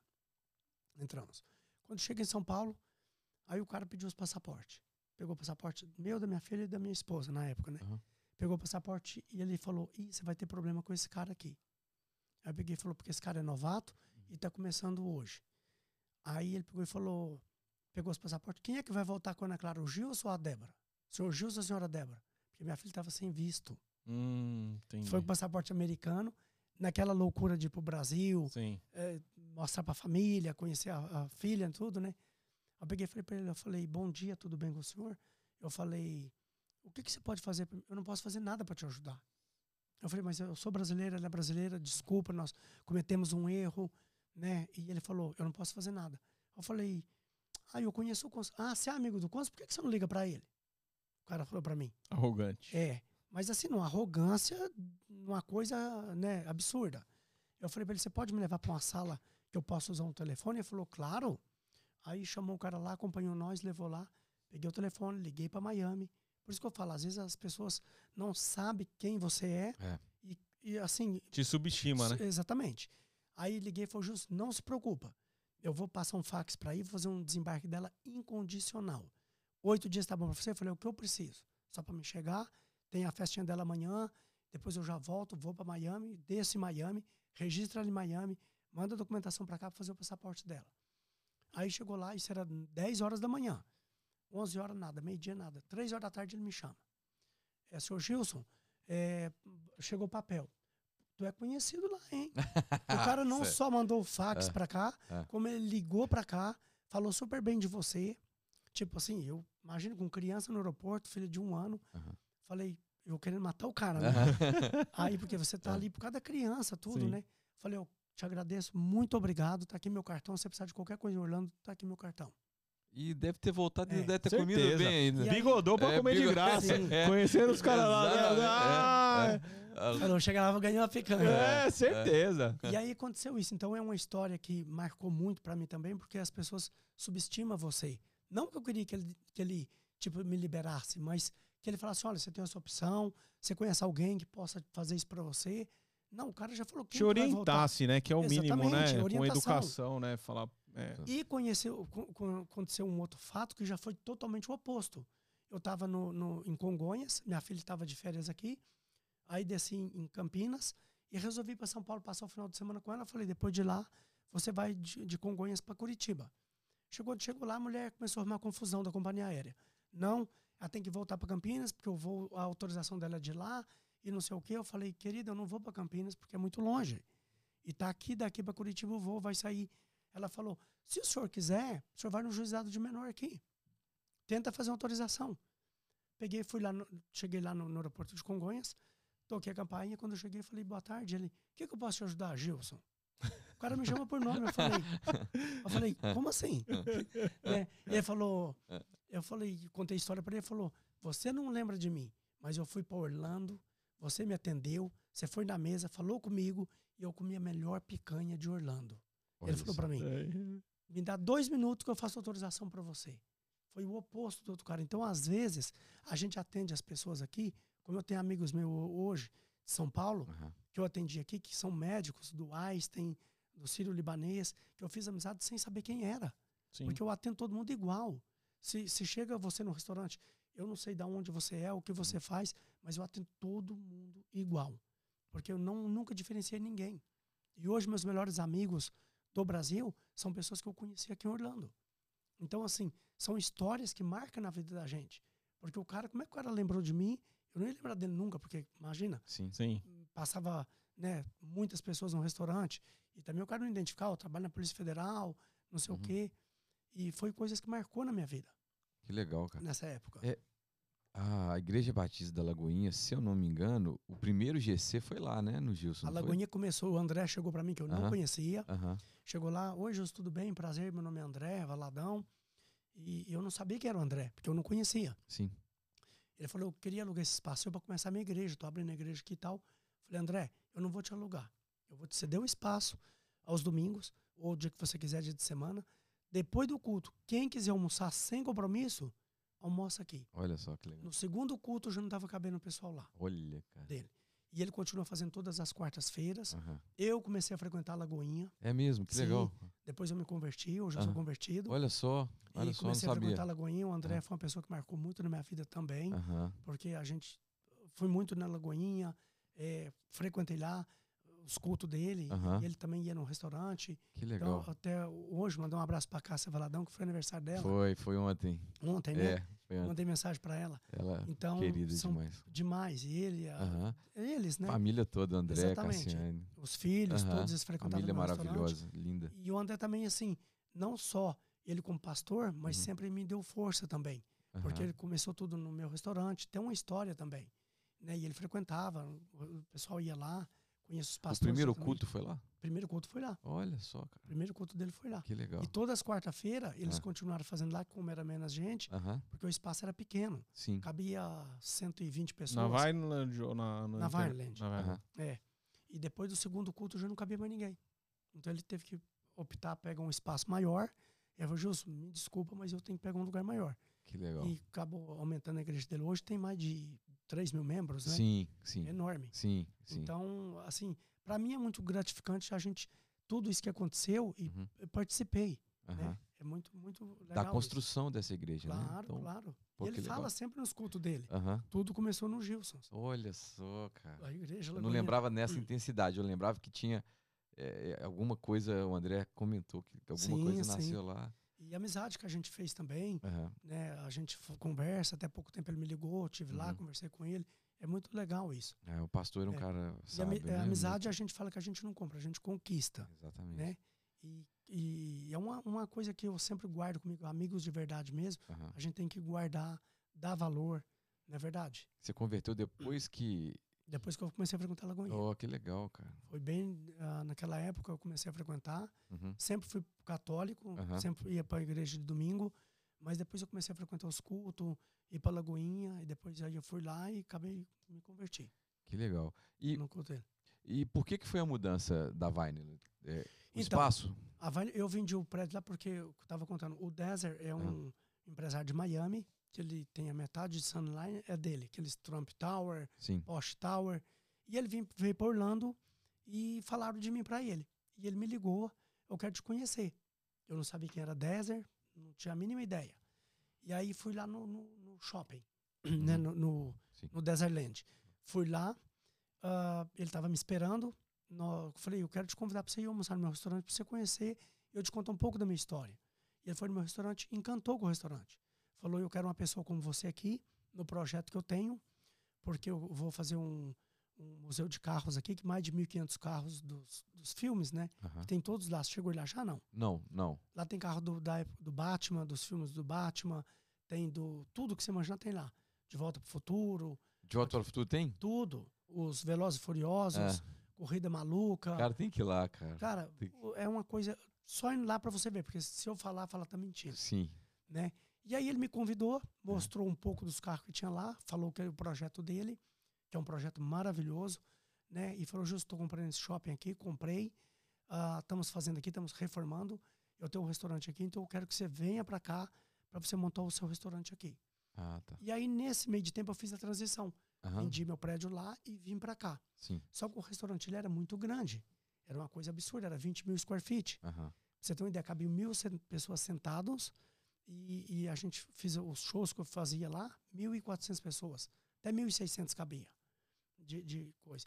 E vim para a International Drive. Aham. Fiz o contrato com ele, tudo. Só que ele é uma pessoa que ele manda em Miami. E Orlando é diferente. Então ele começou a fazer essa reforma lá sem permit, começou a ter problema. Inclusive eu apresentei o cara da cidade para ele também. Aham. Uma das reuniões que a gente teve no restaurante lá, um almoço com o prefeito, ah, com o cara que estava elegendo para que era da polícia, que estava mudando o chefe da polícia, né, o xerife. Sim. E aí eu falei, Desert, tô tendo um almoço aqui hoje que é muito importante, tem autoridades aqui da cidade, eu quero que você venha para você conhecer. Ele veio de Miami, participou do almoço, apresentei para ele, porque como ele estava começando a fazer a reforma, tudo, né? Uhum. É importante para ele conhecer essas pessoas. Sim. Resumindo, ele começou a fazer do jeito dele, sem permit, começou a ter muito problema lá. Portanto, a obra dele, quando eu inaugurei lá, eu comecei em novembro de 2018. Inaugurei em 2019, abril. Dia 27 de abril foi a inauguração de 2019. E ele falou: Eu vou abrir em abril, estou abrindo aqui os- o- já os carros, o museu, tudo. Resumindo, ele não abriu nada. Então, quem levava o público para lá era eu. E você está num lugar que aquilo ali é muito afastado. As pessoas não vão ali porque não tem uma loja que chama atenção, Sim. não tem um, um- um- como tem no shopping ali do lado. Uhum. E ele foi passando tempo, passando tempo e tendo problema com, com os permits lá, embarcar a obra dele. Ficou, pra você ter uma ideia, ele ficou seis meses pa- sem mexer em nada, porque estava sem ser os permits da cidade. Aí depois começou a ser os permits, foi liberando aos poucos, Aham. que ele foi começando.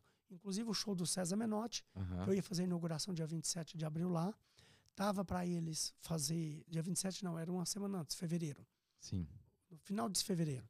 E, tava esperando o último permit para eles me dar o, o CEO, né, para me Aham. abrir o- os permits total, tava tudo em dia, tudo certo.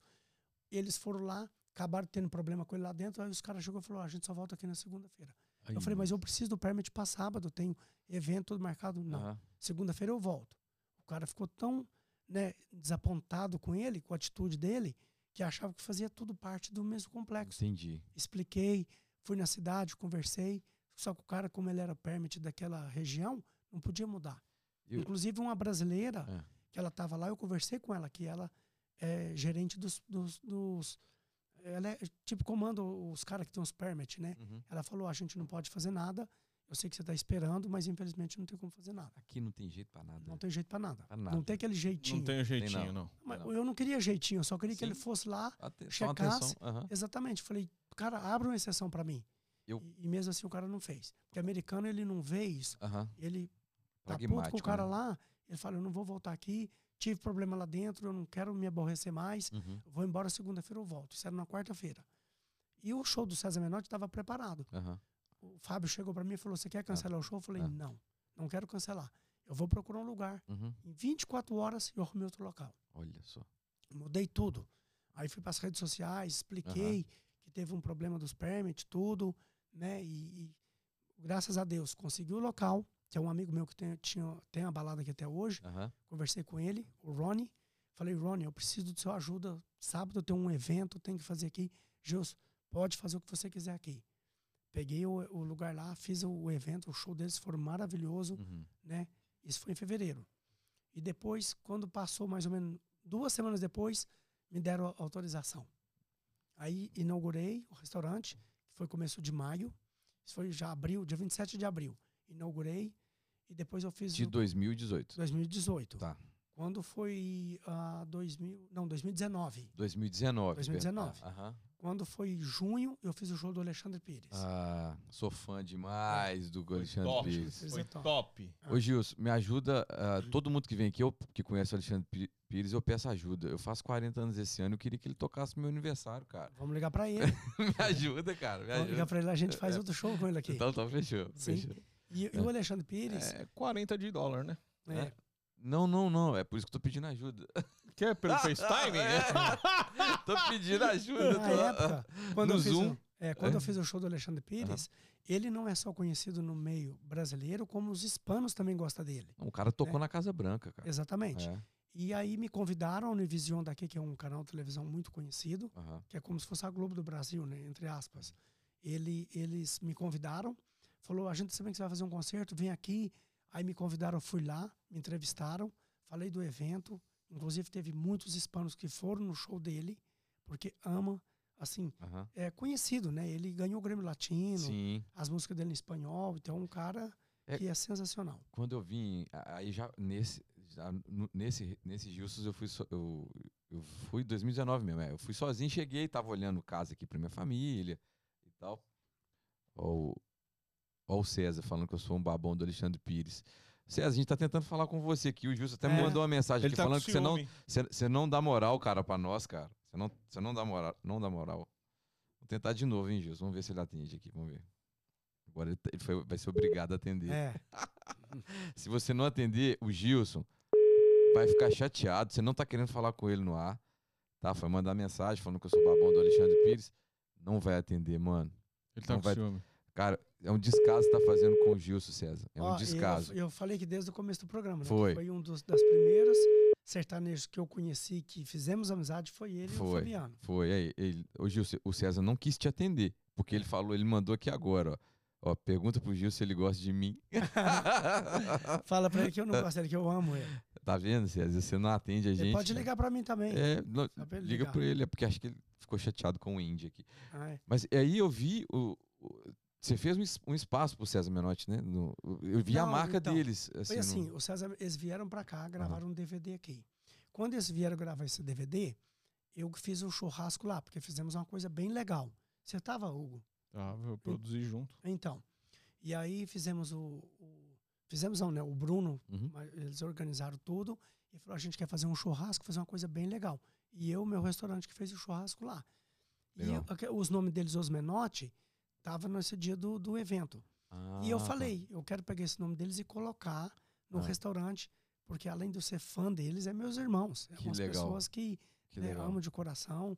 Eu sou muito fã deles e falei: quero Aí, ó. colocar- É porque o YouTube é um pouco atrasado. Então Sim. agora que ele ouviu o que, que a gente falou, entendeu? Ah, Vamos ver se. e aí, Alô? Saiu do Bluetooth. Ah. Ó. Alô? Alô? Alô? Ah, Alô, alô, alô. ficou apertado, né? Com vocês, ao vivo, César Menotti, o nosso quarto elemento aqui. Daqui a pouco ele já vai pedir pra passar um ZL, porque a moral, a moral que o César Tá Menotti tá dando pro Na gente, hein? Gringa é impressionante. É, a É. segunda participação do César. Obrigado aqui, gente. demais. Obrigado mais uma vez, Olha, eu Cezinha. Eu quero dizer que eu tô no ar por causa do Gilson, tá ok? Eu sei. Eu sei Muito- a perna. eu Muito sei. obrigado, Cezinha. E você é um babão do Alexandre Pires, porque quando você andava, porque quando você andava aqui atrás de mim para entrar de graça em casa de shows, Ah, ah, isso você não conta, né? é, Ah, eu- que você consumia e deixava sua cartela para eu pagar. a, carte... a, cartela é verdade, Gilson. Eu deixava É. a cartela pro César descontar do cachê dele. Pegava filé com fritas, pegava um tanto de coisa e, E descontava. Só que eu não ficava babando pra entrar é, com ele, em show dele, porque eu ia com ele. E geralmente o carro estragava no caminho, é, o gás da caminhonete dele acabava, o carro que meu pai emprestava pra gente quando ele começava, quando ele começou a carreira, a porta não abria, ele parava no meio do caminho. Por questões técnicas de falta de gasolina. Então eu só não pedia pra entrar com o César porque eu ia com ele, entendeu? Gente, Aí, agora tem esse detalhe. sim. Ô, ô Cezinho, o Gilson tá aqui à sua disposição, irmão. Não, só quero aproveitar e dizer que quem me apresentou o Gilson foi o Matheus. Há muitos anos atrás, o Gilson nem lembra disso, mas Matheus do o Jorge foi um Matheus. cara- é, Sim. o Gilson foi um cara que, assim, uma, uma amizade sincera que hoje eu tenho em Orlando. É, um amigo querido, um cara que nos recepcionou na casa dele diversas vezes. Então, é, sem dúvida, um dos grandes amigos que eu tenho aí em Orlando. Depois de, depois de uns seis amigos que eu tenho aí, vai chegar o Bruninho Avelar. E, ó, Bruninho Cezinha, Avelar, ele misturou Nós temos. o, o, ó, os Bruno- quando você vir aqui, Bruninho, Aí, tá vendo? o Bruninho, Bruno Avelar, quando você vir aqui, nós temos que fazer aquela costela, hein? Com mandioca. com certeza, Gilson, nós Né? vamos fazer. Quando o César vem aqui, E ele te você? encontra?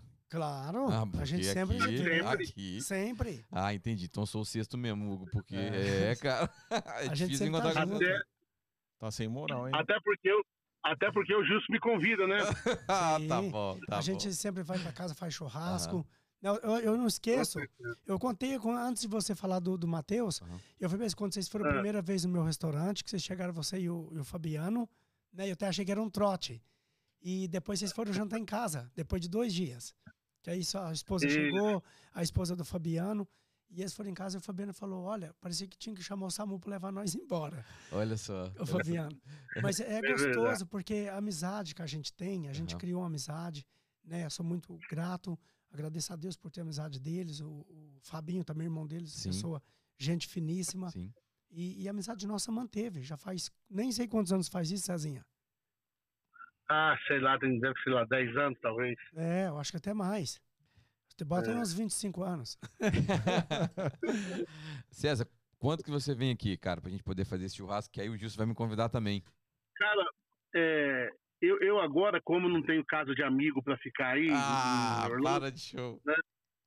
eu acabei arrumando um loftzinho aí. Não é uma casa igual a do, a do Bruno Vaz, não é uma casa igual a do Gilson, é um Aham. loftzinho, Aham. uma coisinha pequena Sei, ficar em casal. Sei, sei. É, então eu tô doido pra ir, cara. Tô esperando o, o Biden liberar, né? Ou o Bruno Vaz vender um showzinho aí pra gente ir, ué. Olha, é, esse detalhe eu acho que o Hugo pode ajudar a gente aqui rápido com o Gilson na mesa, tá? Sim. Então, Eu a gente acho que pode vai... dar uma desenrolada, né? Já, E pode se sim. precisar de uma casinha, pode vir aqui pro do pai. Não, mas acabou também- de falar que agora ele tem casa aqui, Aqui. mano. É, ele Acabou comprou uma casa. Comprou na calada, na Ah, calada. Quietinho. Você não sabia? eu Não, não queria. não. Você não é amigo, não. Não sabia, não, cara. Você tá Não sabia, não. bem desinformado. É, É cara, porque eu não, posso, eu não posso dizer assim que é uma casa, né, cara? Ah, A tá casa. bom. né? É um lugarzinho de ficar. Tá É, bom, mas tá imagina. Imagina, imagina. Só de saber que você tá em Orlando, pra nós, já é uma felicidade muito grande. É isso aí. Isso aí. Ah, pra mim também. Tô com saudade de todo mundo aí, viu? Também e, tô. ó, e quando você vir, você me avisa que aí a recepção vai ser minha. Eita. Fechado, meu irmão. Pode avisar que aí vamos fazer aquela picanha, aquela costela com mandioca. Vai ser top. Cezinha, Tá com- você Então vem Tá logo que a combinado. gente precisa comer essa costela aí, porque só na sua presença, viu? E é boa, viu? É Cê- boa. Melhor do que aqui no Brasil. É, a costela Tem é uma, top. pa- tem uma passagem com o Gilson que você queria deixar registrado aqui? Cara, é, tem essa passagem aí que eu tava ouvindo aqui o podcast, e ele citou desse show aí, eu me lembro muito bem dessa agonia do permit não sair, e assim, sold out, todos os ingressos vendidos, e a festa e acontecia, e o Fábio é, chamou a gente e falou, cara, não podemos deixar o Jus pressionado, vamos dar a opção pro Jus de cancelar se ele quiser. Se ele quiser, a gente entra na rede social aqui avisa Galera, infelizmente, temos um problema de documentação, não vai ter show. E o Fábio foi falar com ele e falou, não, vai ter sim. Nós, vamos, nós prometemos para as pessoas que vai ter show e, as pessoas vão assistir o show. E arrumou um outro lugar e a gente foi, foi fez. E foi bom da mesma forma. É, não tão, tão quanto seria se a gente tivesse inaugurado a casa, né? Mas Sim. foi maravilhoso. É, conseguimos co- colocar todas as pessoas que tinham comprado ticket para dentro. Foi maravilhoso. Então, quero aí agradecer o Gilson por não ter desistido. Não, de maneira alguma. Eu falei, pra- eu falei para eles, eu falei, eu não vou cancelar porque quando cancela um show é muito transtorno, né? E as pessoas estavam esperando o show. Sim. E, e nós paramos de vender os convites, eu poderia ter vendido muito mais. Aham. Mas eu- a minha preocupação era o espaço não ser adequado para colocar tanta gente lá dentro. Por segurança também. Sim. Então eu falei, vamos parar as vendas. E se o pessoal que está vendido já deu sold out. Total. Sim. E falei, vamos fazer o show. Foi maravilhoso, o show foi top. Olha, assim, todo mundo, todo mundo que assistiu o show falou, Jus, faz outro. Mas eu acho que tem inauguração pra eles fazerem aí daqui a pouco, não tem? Vamos, vamos. É. Futuramente tá, temos tá vendo? novidade, Tá vendo? Então, né? contamos Deixa passar toda essa, essa pandemia, Sim. Deixa passar tudo isso e a gente, com segurança, fazer o show deles aqui vai ser uma benção. Sim. Cezinha, mais uma Maravilha. vez, obrigado pela moral. Eu- cara, é tanta moral que eu, eu nem sei o que, que eu te falo, cara. Eu vou ficar te devendo o resto da minha vida. Um tanto de coisa, Cara, agora. Não, manda o Zélio aí. Aham. é, se você, não- se você tiver, tiver com dificuldade para traduzir, Zélio em português é Pix, É tá? Pix, isso, exato.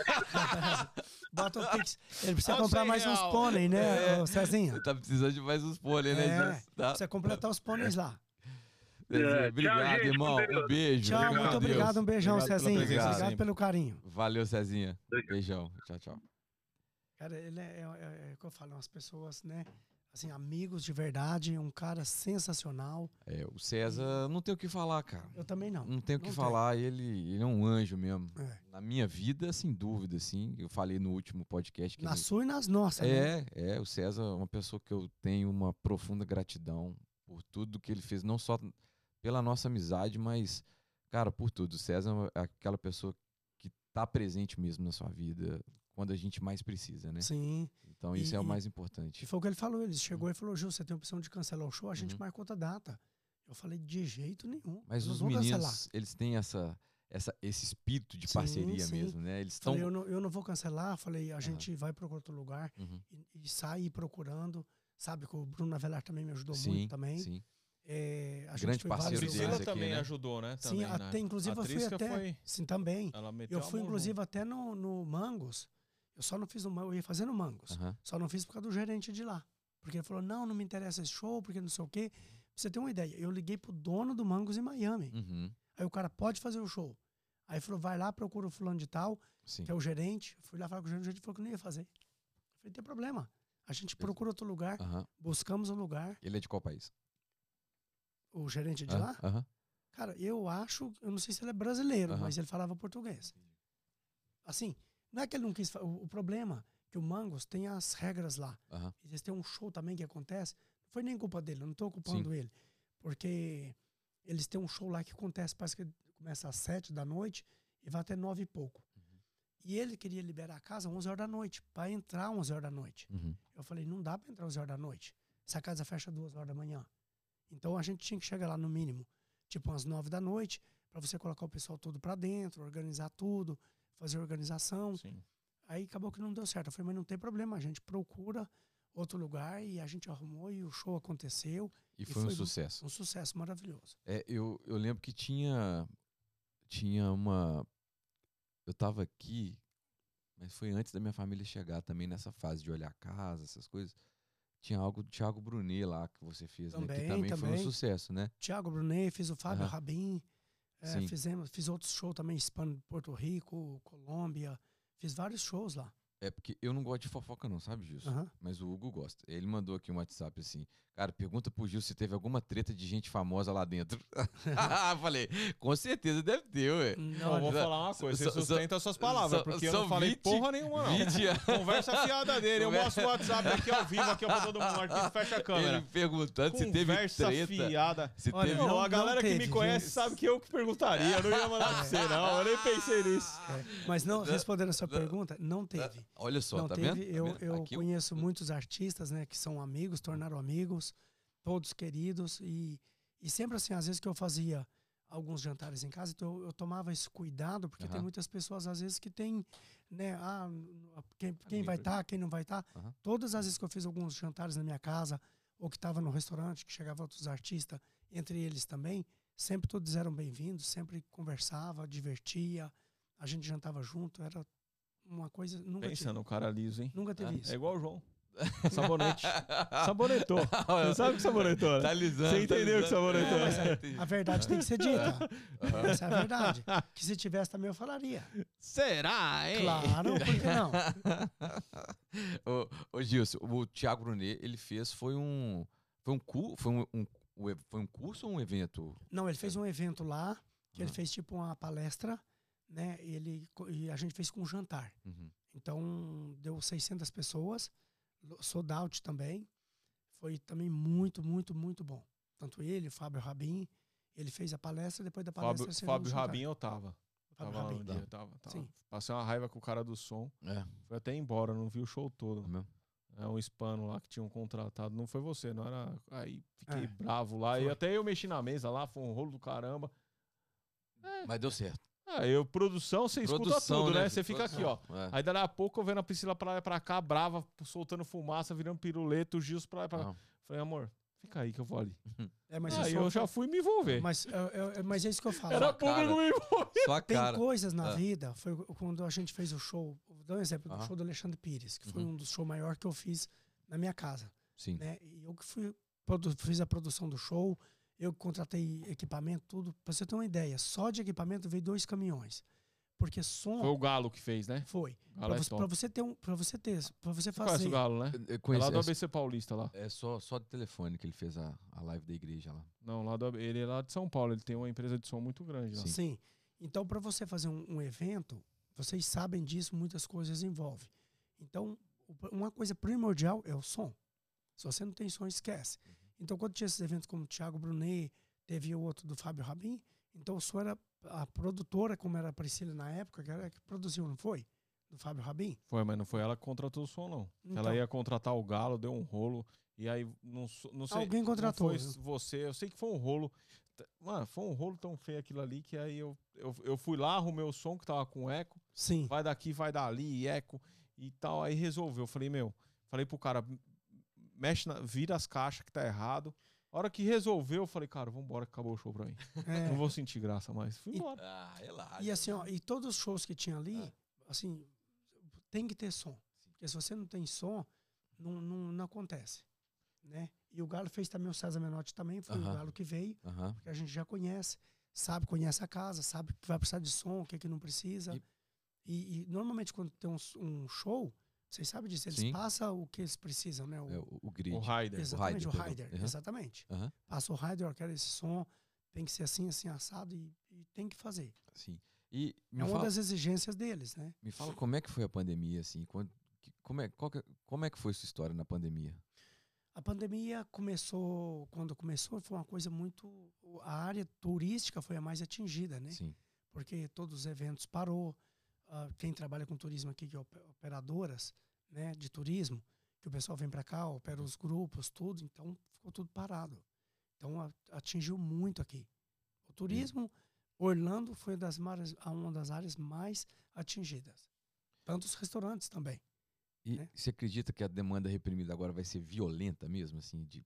Depois que voltar, É, eu acho que vai demorar um pouco ainda. é, Vai. é. Uma hora que tenho, voltar, acho que vai explodir. e eu hein, tenho outra impressão, eu acho que a hora que voltar É vai que, é, que é pra aqui. gente, eu, eu tenho uma property manager, né? E a property manager, ela, ela, a gente sofreu 45 dias sem nada, zeramos. Você vai fazer Sim. propaganda dela aqui? E aí. Não, mas Ah, se eu quiser, você avalia. Ah, tá, tá. Não, só, só pra entender. É, e aí eu, eu, a property manager parou. Agora tá, realmente tá. Então, mas, a- mas essa, essas casas de aluguéis, eh, tem muita gente vindo de Nova York para cá, o pessoal, o local em si, Uhum. que está alugando. Eu, eu meu, meu ponto de vista, o Brasil, quando abrir as fronteiras, primeiro que o dólar está muito alto. Uhum. Então não é todo mundo que vai viajar, né? E o turismo também eu acho que vai demorar um pouquinho para voltar ainda. Eu acho. Meu, Sim. meu, assim, pelo que eu vejo, as pessoas comentam, conversado com outras pessoas. Eu tenho amigos na Argentina também que trabalham com turismo. Tenho conversado muito com eles, eles têm me ligado. Qual, que, é- qual, que é seu, qual que era o melhor dia do Gilson? Tinha esse melhor dia, que era o De dia movimento, você fala, É, ou de final de movimento. semana? É sempre foi. é- é- Sábado, Então é o domingo. normal mesmo, assim, é o final de semana. Sábado e domingo. Apesar que eu fazia muitos outros eventos durante a semana também. Aham, Eu trabalhava com um americano, aham, Então, por exemplo, dou um exemplo do Hilton. Hilton, que tinha do lado lá, aham. eu trabalhava muito com eles. Então, eles faziam reuniões, faziam no restaurante. Sim. Eles pegavam os empregados deles uma vez por mês, fazia jantares para eles. Então, eu tinha um, um movimento meu ali, era um movimento que era local e constante. Entendi. Que isso é importante para um, um business, entendeu? Aqui. Ah, importante demais. Porque quando né? você trabalha com turismo, Aham, você chega às temporadas, aquelas, aquele monte de. Trabalha pra caramba, um monte de gente. Quando chega na baixa temporada, o movimento cai. aham. E quando você trabalha com público que é fiel ao seu restaurante, você tem um movimento, sabe, mantém sempre aquele movimentado sempre. E a, que- e a Hum. sintonia com os parques, como é que você fez para poder. É, a- aí é, acho que é mais ou menos o que você falou, né? Era, era a base mesmo era no hotel ou No então hotel. direto na agência de turismo, né? A gente fazia agência do turismo no Brasil, Ah, então e- você já fazia esse contato saindo de lá. exatamente. E a Aham. gente fazia também o, o- os hotéis aqui, visitava os clientes nos hotéis, Aham. né, mas eles já vinham com a referência do Brasil já. Porque o que acontece com a agência? Ela vem Ah. para cá, hoje principalmente, então ela tem um, um pacote que ela já faz pré-pagamento. Entendi. Então quando ela sai de lá, ela já sai com o seu restaurante no schedule deles já. Ah, o cara já by com day. voucher. Já vem com voucher Aham. ou a agência já fala com você, olha, eu vou ter três jantares aí, Aham, que está incluído no pacote, entendi. no programa deles. Então já vem no day by day os dias que vai no seu restaurante. Entendi. Então já passa por e-mail, já a gente já faz um, um schedule tudo do, do atendimento todo. me mata uma dúvida assim, como que você especializou com, com os artistas mesmo? Porque era meio que unanimidade, né? Sim. O cara Os ar- descia e ia, tava lá e tava postando. E foi uma mídia espontânea que você teve muito alta de alcance, eu, eu penso. Porque foi assim, como o César até né, Menotti falou, o Matheus veio para cá e recomendou eles. Ah, tá. Aí eles foi recomendou o, o Sorocaba. Entendi. Então um foi falando pro outro, porque Ah. eles é, é como um indica o outro. Ah, eu vou pôr, Orlando. Pô, não deixa de lá ver meu amigo Gilson, entendeu? Aí o outro vinha. O Maurício sempre falava no programa dele também. Sempre recomendava. Então isso era legal. Então foi a qualidade mesmo, né, Gilson, que Sim. espalhou, né, cara? Porque quando você tem um bom atendimento, Qualidade de Hum, atendimento é tudo, exatamente. cara. É as tudo. pessoas 100%. gostam, É. procuram. Né? Isso é muito bom. Ô, Gilson, na lata, o que, que você não recomenda em Orlando, cara? O que, que eu não recomendo? É, o que, que você fala que assim, cara, você que tá vindo morar pra cá, eu não recomendo que você faça isso, ou vá aqui, ou não faça isso. O que que. Dá, dá uma dica pra quem tá mudando e tá Olha, as vendo a pessoas gente. que primeiro chega aqui em Orlando, ela tem que pesquisar, porque tem coisas boas em Orlando, que eu falei, tem as vantagens e desvantagens. Sim. Porque quando a pessoa chega aqui, acha que é o país da maravilha, né? que não vai ter dificuldade. E, e- e uma das coisas que eu, que eu sempre preservei, as pessoas quando chegam aqui, é antes de comprar casa, primeiro aluga uma casa, Aham. primeiro para saber que bairro que vai morar. Quando tem filho também para escolher a escola, dos, a escola dos filhos. Aham. Isso é importante. Sim. Porque muitas pessoas chegam aqui naquela agonia, chega tipo na euforia, né? Aí eu vou comprar uma casa, aí compra a casa, depois não gosta do bairro, já arrepende. Já aconteceu com amigos meus. Sim. Ah, depois que me conheceram, falou, Gilson, eu comprei uma casa que eu quero vender e hoje eu não consigo vender a casa. Não que não consegue, porque Aham. talvez ele pagou um valor na casa e a casa desvalorizou por algum Ma- motivo. Mas muitas vezes a gente dá conselho, né, Gilson? A galera não escuta. não Aham. escuta. Muitas vezes acontece de eu falar assim, falar para amigo assim, eu tive um conhecido aí que eu fui num churrasco, eu não vou dar nome porque não, não vale a pena. Eu fui num churrasco, ele tava com um monte de, de, de gente com ele, um monte de baba-ovo com ele, né? E aí chegou lá no churrasco, ele, pô, tô comprando uma casa aqui no condomínio e tal, e condomínio X. Ah, no condomínio aqui e tal, não sei o que lá. Eu falei, cara, você vai fazer o que com a casa? Não, pra mim usar, pra minha família, pra mim mandar meus arti um artista ou outro eu quero emprestar. Eu falei, deixa eu te falar, você tá comprando no lugar errado. Mas por quê? Eu falei, porque aqui tem um monte de pegadinha, um monte de regra. Depois que você assinar o contrato, você vai descobrir. Uhum. Tem isso, tem aquilo, tem aquilo, tem aquilo, tem aquilo. Tenho duas casas que eu administro aqui. E contei tudo. Aí falei pra ele, falei, cara, não faça isso. Se quiser, vai lá na região que eu moro, que é uma região de residência, que é diferente. E fui embora. Aí, eu... No outro dia me liga um, um dos, do- das pessoas que estavam com ele. Pô, por que, que- e aí, o que, que você acha daquilo lá? Eu falei, cara, eu dei minha opinião, é aquilo e acabou. O que, que aconteceu? Ele foi e comprou. Ele pagou na casa na época 700 e pouco, gastou mais não sei quanto, saiu 900 pau, 900 mil dólares. Hoje a casa está, se ele quiser vender, ele tem que vender por uns 700 pau.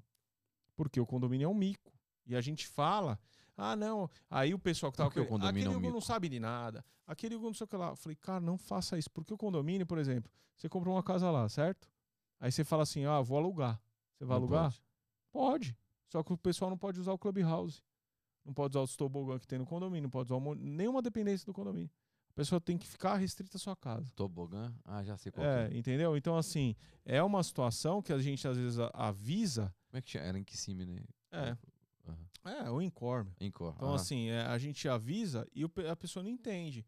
Porque a gente tá aqui. A gente tá aqui há muito tempo. Quando eu falo para as pessoas que não é fácil migrar para cá, não é.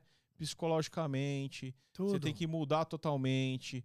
Tem uma chave que é difícil de virar. Você acha que você vai viver aqui com o ritmo que você tinha lá, não vai. Uhum. Entendeu? Não é isso. A pra cá, quem quer vir, ah, tem qualidade de vida? Tem, por um lado, por outro não. Por outro é muito é muito é caro pra É. vir pra cá, E, psicologicamente. e a dica que eu falo assim, a pessoa alugar a casa, até porque, para ver se ela vai se adaptar em Orlando. Sim. Sim, Porque sim. tem pessoas que eu já conheci chegar aqui, o cara compra a casa, perder dinheiro porque ele não quer ficar aqui, a família não gosta. Já aconteceu da mulher ir embora e deixou o cara aqui. Eu não vou ficar aqui, não é para mim. Porque que- um exemplo, eu vou dar um exemplo. Quem mora no Rio de Janeiro, o cara tem uma vida lá, praia, amigos, vive lá. Veio, passou para cá, falou: ah, eu vou comprar uma casa e tal. Eu falei: aluga primeiro, você pega a casa, fica aqui, para ver se vai adaptar, os filhos vão adaptar na, na coisa. Não deu outra. O cara comprou a casa, passou dois meses depois, indo embora. Largou até os móveis dentro da casa. É, tem muito isso. Tem, Tem muito, muito. carro Porque abandonado Tem, aqui, né, tem, cara? tem de- muita história. Sabe? Então, assim, é, as histórias que tem, teve um outro agora há pouco tempo também, aconteceu a mesma coisa. O cara veio pra cá, naquela, ah, eu tô indo morar em Orlando, porque não sei o quê, mas escuta os outros falar e a pessoa não pega uma referência de pessoas que tá aqui há anos. É uma cidade maravilhosa? É. É muito bom, mas nem para todo mundo. É. Nem todo mundo tá preparado para viver o que Orlando oferece. Sim. Oferece, tem uns parques, tem tudo, mas tem um outro lado também. Aham. Aqui você muitas vezes não tem vida social, É. não é verdade? É. A gente trabalha muito tempo, às vezes É. não tem tempo. Então, a, a quem mora, Tudo distante, principalmente É. quem mora em cidade praiana, que está acostumado com o ritmo de vida, não acostuma em Orlando. É. A América é para todos, mas nem todos são para a América. essa é a. Exatamente. Então tem isso. Então a minha uma dica que eu deixo, né? Uhum. essa daí a pessoa quer comprar casa, é um investimento bom, maravilhoso. Mas desde que compra no lugar certo, como ele falou, que vai valorizar, Uhum. entendeu? E pesquisa com o tempo. Porque nem todo mundo, que tem muitos corretores aqui. Então o cara fala, eu quero comprar uma casa. Aonde você quer? Eu quero uma casa de 4, 5 quartos. Vai, vai mostrar a casa? Vai. Mas a pessoa precisa ver se tem filho, qual escolha é boa para os filhos. É isso. E muitas pessoas não veem isso. Taxa de violência, que aqui é Tudo. fácil, tá no aplicativo. Você vê tudo, cara. né? Exatamente. Quantos assaltos teve no ano, quanto não teve, se teve. É, escola A, B, C, a nota. Todo ano sai pra todo mundo Taxa de violência É. também? Tem, filho. Tudo. Tem. Eu te mostro depois o aplicativo. Qual- eh, Depois me manda. Você mostra, tem, É. tem área lá que você põe é vermelho lá. Mas Com tem- todos os. Tem os- essa os- área aqui muito perigosa? Tem. O Pai em Rios é perigoso, velho. É? É, é outro O BT mundo. também. É, É? outro A mundo. parte do BT ali. É. Inclusive, eu tava com uma cliente esses dias lá, ali na. no- perto do cowboy, sabe o cowboy? Sei. Aí a gente tava lá, estão fazendo uma reforma na casa lá. Aham. Aí eu tava lá com os funcionários, tudo. E aí, dali a pouco, começou, cara. Foi sábado. Chegou a polícia. Aí chegou um cara cantando pneu. Aquela área ali é perigosa, porque é uma área. Todo mundo fala que é da. da- chega ali da americana até na colônia, é a, é a de área do BT. Ali rola tudo. Entendi. Então ali é uma área das perigosas. Então, É, é, é isso. Mas de lá. aqui, fica lá. Não vem pra cá. Não. Porque aqui tem câmera em cada farol. Há um tempo atrás roubaram um carro aqui na região. Uhum. roubaram o carro. O xerife da área mandou uma mensagem no, no, no Nextdoor. Escrito, eu já sei quem é e vou pegar. Que, sério, cara? É, não foi 48 horas depois, estavam os, do- os dois presos. Meu Vou contar uma, uma passagem minha também aqui, que isso Ah. também. Eu nunca comentei isso assim ao vivo, né? Como hoje. Tá? Eu fui assaltado aqui uma vez. Você fala, mas como? Isso há anos atrás, eu tinha saído do restaurante duas horas da manhã. Ah. Eu estava vindo para casa e eu morava no Parque Central. É um condomínio fechado que tem ali na John Young com a Americana. Sim. Só que a área da Americana para baixo ali é perigoso, Eu mas sei o é. condomínio Aham. é maravilhoso. Uhum. E eu tava morando lá, quando eu parei no sinal, e às vezes eu tinha, à noite, já era duas horas da manhã, parei no sinal, o vidro do meu carro tava um pouco aberto. O cara foi colocar a arma aqui em mim. Que isso, teve isso aí aqui. cara? Orlando. E aí colocou a arma em mim e falou, open the door. Porque tava travada as portas. Uhum. Aí eu abri a porta do outro lado, veio outro cara e entrou ali, falou, parquei no, no 7-Eleven. E botou uma arma aqui em mim. E eu fui, parquei no 7-Eleven, ele tá muito busy aqui. Vai pra, pega a rua aqui, Aham. vai seguindo aqui, sentido Obiti. Peguei a Obiti. Quando eu peguei a- a Ouras Blonso, Aham. sentido Colonial, Sim. já vi um carro da polícia. Eu falei, se eu jogo na frente do carro da polícia, o cara vai, pode me dar um tiro Sim. e tal. Fiquei na minha. Aí foi descendo, descendo. Quando chegou lá embaixo, depois do Cowboys ali, aquela área, ele falou, entra aqui. Era um, um bairro onde só tinha casa abandonada. Hum. Aí o cara, give me the money. Me dá o dinheiro. Eu falei pra ele, mas eu não tenho dinheiro. Aí ele pegou minha carteira, eu tinha 60 dólares, pegou meus celulares, Aham. tava com documento, tudo. Falei, meus documentos. E ele falou, dane seus documentos. E desceu do carro, os caras estavam drogados, procurando droga. Aham. Não era assalto por dinheiro, mas era para comprar droga. Sim. E aí, eu desci do carro, mandou eu descer do carro, falou, você vai descer do carro, eu vou levar seu carro. Você não vai mexer. Peguei, fiquei, de- desci do carro, fiquei parado ali, saí do carro cantando, tinha outro carro atrás, ah, seguindo eles, saiu cantando pneu e foram embora. Eu saí correndo, achei minha polícia. No outro dia, acharam meu carro.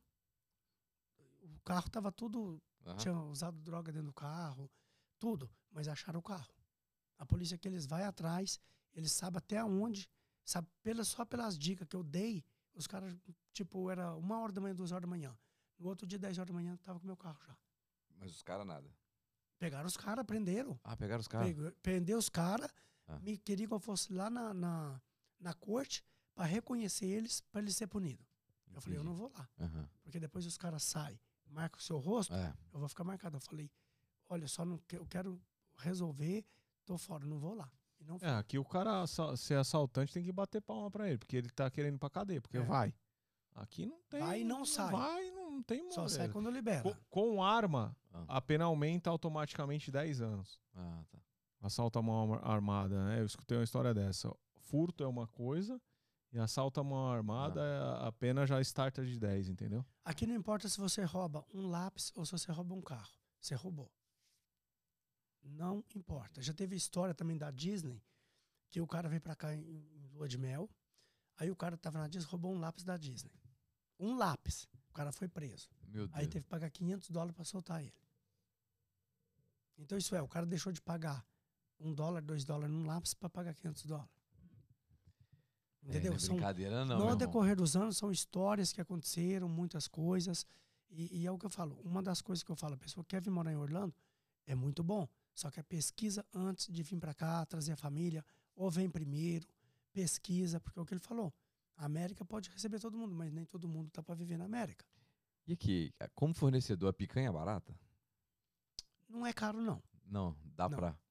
É um preço dá- bom. é um Hoje, preço hoje tá com preço mais acolchado porque tá faltando produto em todos os lugares, mas Tá faltando? normalmente tá.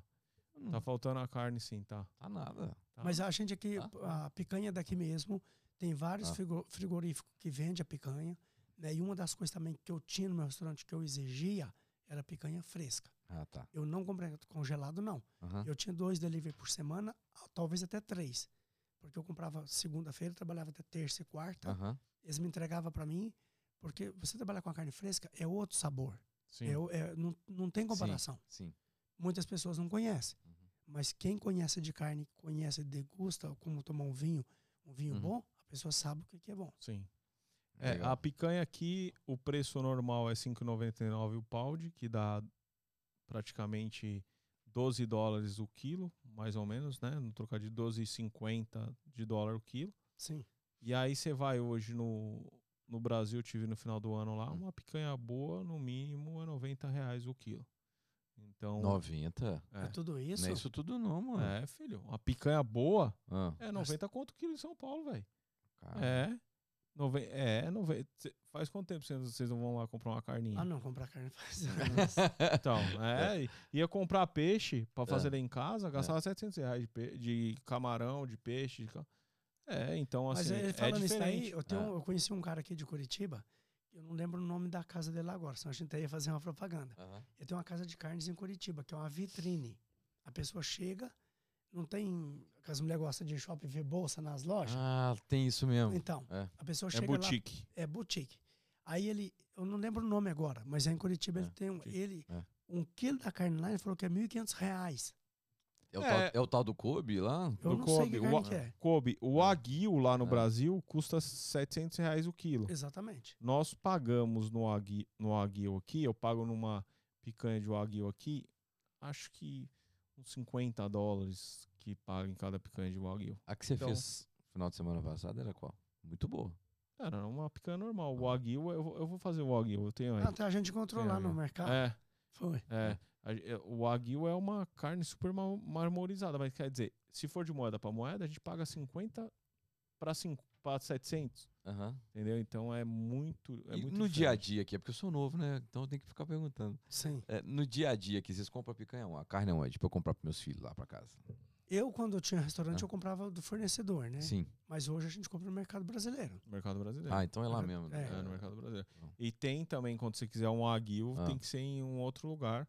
Que uma, uma boa linguiça tem que ser em Uhum. outro lugar. Eu te dou o nome depois, mas se Uhum. quiser patrocinar, a gente dá o nome, mas não vou dar. Quiser, Fora do ar te falo. Ah, bom. Cara, e você tinha, você tinha também muito patrocínio, não tinha? Muita patrocínio não. Você patrocinava muita gente, né? A Sim, Wilson ao tomava multa no arroba, né? É, quando, quando Era eu tinha. arroba pra lá, arroba Ah. pra cá no final Quando- das contas. Era 50 pessoas vindo junto, Aí. 20, aquele rolo. Sim, sim. Eu patrocinei muita gente, era uma das coisas que, né, assim, às vezes Imagino. tinha show, eventos. E eu falava, eu não patrocino vocês, eu não, não vou dar dinheiro. Uhum. Mas as pessoas podem vir comigo, então eu atendi a banda toda. Sempre que tinha show, eu patrocinava. Que Muita legal. gente. que legal. Muita.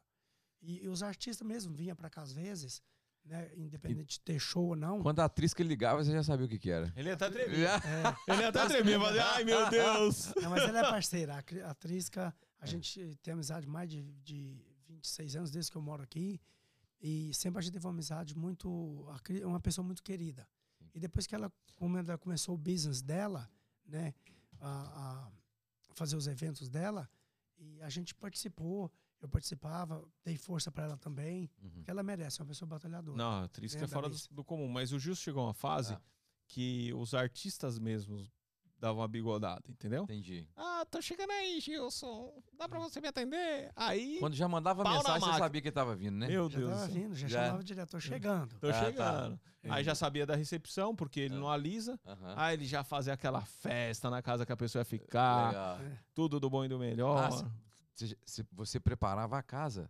Não, eu- na minha casa eu recebia ah, eles na lá. sua casa. Entendi. dar um Não, mas você também ia na. Você também ia na. Você chegou aí. Eu, eu ouvi várias vezes falar que você ia na casa que eles estavam fazer Sim, churrasco. sim, também. mandava café da manhã. Você da manhã, fez tudo. muito isso, né? A Anitta veio pra cá, um exemplo. A Anitta. A Anitta veio aqui, a última vez que ela veio, eu que atendi ela. Busquei no aeroporto. Inclusive, eu tive o prazer de conhecer o Paulo Gustavo, né, que Ah, faleceu há pouco tempo, que é só. amigo dela. E ele me ligou. Ó, eu tô indo pra Orlando e tal, eu preciso de um carro. Tava com a família dele. Fui no show da Beyoncé com ele. Uhum. E, e atendi ele aqui em Orlando. E a Anitta, e ela tava numa casa, alugou uma casa pra ela. Fiz café da manhã pra ela. Ia no restaurante almoçar, jantar com a família dela. Então é gostoso isso também, porque a gente é amigos. A Anitta eu conheci ela desde quando ela, antes dela começar a carreira dela. Tava começando. A gente se conheceu no avião. Ela tava vindo para Orlando fazer um show da Tim. Uhum. Mas no, o primeiro show dela, os primeiros shows dela. E a gente ficou amigo até hoje. Cara, essas fotos Então- devem ser muito legal, né? Sim. Então É. você vê fotos assim, tipo Sheila Carvalho também, que é das antigas também. Sabe o que, que ele tinha no restaurante dele? Ah, Aquela, aquela sobremesa do Paris 6. ah. Ele tinha aquilo lá antes do Paris 6 Você fazer fala lá. com, Então. com- com o É. nome? Não, não, não, não, não. assim. Com nome não. Ah. Aquele, aquela sobremesa com sorvete dentro, Ah, com tá. aquele, com aquele, com a Aham. preparação do prato, entendeu? Era Essa bem. sobremesa até deu, Ah. tipo assim, um- um- o Isaac até ficou um pouco com ciúme. Porque eu fiz a sobremesa, o, que era o Gran Gâteau. Uhum. né? E depois ele ficou pra mim, pô, essa sobremesa é minha, que não sei o quê, patenteada e tal. Só que eu já tinha aberto o restaurante aqui há tempo e depois ele abriu em Miami. Uhum. Aí Quem que é Isaac? Desculpa. o Isaac é dono do Paris Dono do Seis. Ah, o dono do Paris pô. 6. É. Tá. E aí pegou e, e essa sobremesa ele pegou e falou: tira, pegou e mandou uma mensagem pra mim pra me tirar do cardápio Aham. a sobremesa, porque não tinha nada a ver. Aham. Eu peguei e falei: pode ficar tranquilo que eu vou tirar do cardápio. Tirei o Gilson's Gâteau, não, o Gran Gâteau, E aí eu entrou. patenteei, Gilson's Gâteau. Ah, legal, Que legal. era com o meu nome, né? Fiz a sobremesa. E a sobremesa não é aquela sobremesa enjoativa. Você, você comia lá, Sim, você sabe. A gente fazia o, o, o Gran Gâteau com chocolate mais amargo Uhum. e colocava as caldas, Nossa, o sorvete. Você é Top, louco, cara. mano. A sobremesa Era era- muito top. Quando volta? top. Sum. Hum. Logo, logo em breve. Ah. Essa daí, a Tá- costela não pode faltar. E, mim o- é e onde hoje Gilson navega? Hoje, então, eu tava parado um tempo, né? Depois, hoje eu trabalho numa, tô trabalhando numa empresa na Lake Nona, Sim. que é de um amigo meu também, que Sim. ele construiu o meu restaurante, Aham. que é uma construtora. E ele falou, Gilson, eu preciso de uma pessoa que trabalha comigo aqui, Uhum. porque a empresa cresceu muito. E ele trabalha muito com seguro. Uhum. Quando acontecem coisas nas casas, eh, faz reforma também, constrói. Ele faz de tudo. Uhum. E, inclusive, ele trabalha com gra- granito, gabinete. E me convidou para trabalhar com ele. Então, hoje eu estou de project manager, Uhum. né? Todos os projetos dele que tem, eu visito o cliente, porque ele quer uma pessoa que precisa, que atende bem o cliente. Uhum. Não vende quase nada, né? É. Hã? Aí o cliente chega lá e Certo. fala, ah, eu quero fazer isso aqui, não, vou O fazer isso aqui, trocar o Donato, piso. né? E, e tô lá já desde fevereiro, cara, e assim, peguei outra pessoa para trabalhar comigo, porque eu não tô dando conta do trabalho, graças a Deus. Uhum. Ele tem um- uma potência de trabalhar com seguro muito grande. Entendi. E é um mercado novo para mim, mas eu tô gostando muito, Tá feliz? muito, Que bom. muito. Que bom. É o que eu falo, meu ramo é restaurante, amo de paixão, mas a gente hoje tem que reinventar. Sim. A gente não pode ficar parado. Muitas pessoas, ah, porque não dá para fazer mais nada. A gente não pode ficar chorando leite derramado. A gente tem que seguir para frente, Aham. Encarar a realidade, porque hoje Sim. mudou muitas coisas. Sim, E falo que somos privilegiados da gente estar aqui com saúde. É, sim. Olha quantas pessoas partiram. exatamente. Amigos pessoais meus, Sim. se foram, não volta mais. E a Ah, gente tá aqui cara, com saúde, pode lembro. trabalhar. Hoje eu recebi uma notícia agora, uma hora antes de vir pra cá, que tem um amigo meu, 42 anos, que tá internado. Tô orando por ele, Vandim, Juliano, meu amigo. Tá no, no Hospital Belo Horizonte agora. Covid. É, Covid. Meu Deus. Então, E, mas vai sair. Vai, vai. Em sim. nome de Jesus Então, tá assim, é, é muito. Somos privilegiados porque a gente hoje tem que reinventar. Então, não é ou trabalhar com um restaurante, hoje estou trabalhando no outro ramo, no outro nicho, mas a gente não pode deixar. Porque a gente que tem história em Orlando, como Uhum. eu tenho, eu nu- nunca tive problema em trabalhar com nada. Sim. Você chega aqui e fala assim, pô, Justo, eu tô, preciso de alguém que me ajuda a fazer um jantar amanhã. Eu vim pra cá, eu vou fazer. Com a cabeça do Brasil, a gente ainda É. ficava Quantas assim, vezes né? eu fui na casa do Marquinhos, sabe aham. o Marquinho da Audio Mix? Marquinhos sei, Amigão demais. meu. Sim. frequentou minha casa também. Aham. Fui na casa dele um dia, depois do show do Jorge Matheus no, no House of Blues. Cheguei lá, Justo tá tendo um jantar, vem pra cá e tal. Quando eu cheguei lá, cara, a pia tava lotada de louça. Aham. Eu comecei a lavar as louças. Aí ele, você tá maluco? Eu falei, É. cara, vai atender seus amigos, me deixa aqui, me esquece aqui. Aí. Porque é meu jeito de ser. Sim. Porque amigo é pra isso. Aham. Então, quando a pessoa precisa de você, porque ele estava correndo para lá, para cá, e não tinha pessoas ali suficiente para trabalhar, porque tinha muita gente na Aham. casa dele, e eu ajudei com o maior prazer. Então, isso é legal, isso, a gente Sim. fazer. Sim. Amigo é para isso, quando você Sim. precisa, Sim. não é verdade? Demais, cara. É por, Demais. é por isso que eu acho que dá certo, né, Gilson? Que é dedicação. Sim, É o lance sim. da, da- de estar sempre ali com a mão estendida, sem- Exatamente. sem, sem medo das coisas, né? É.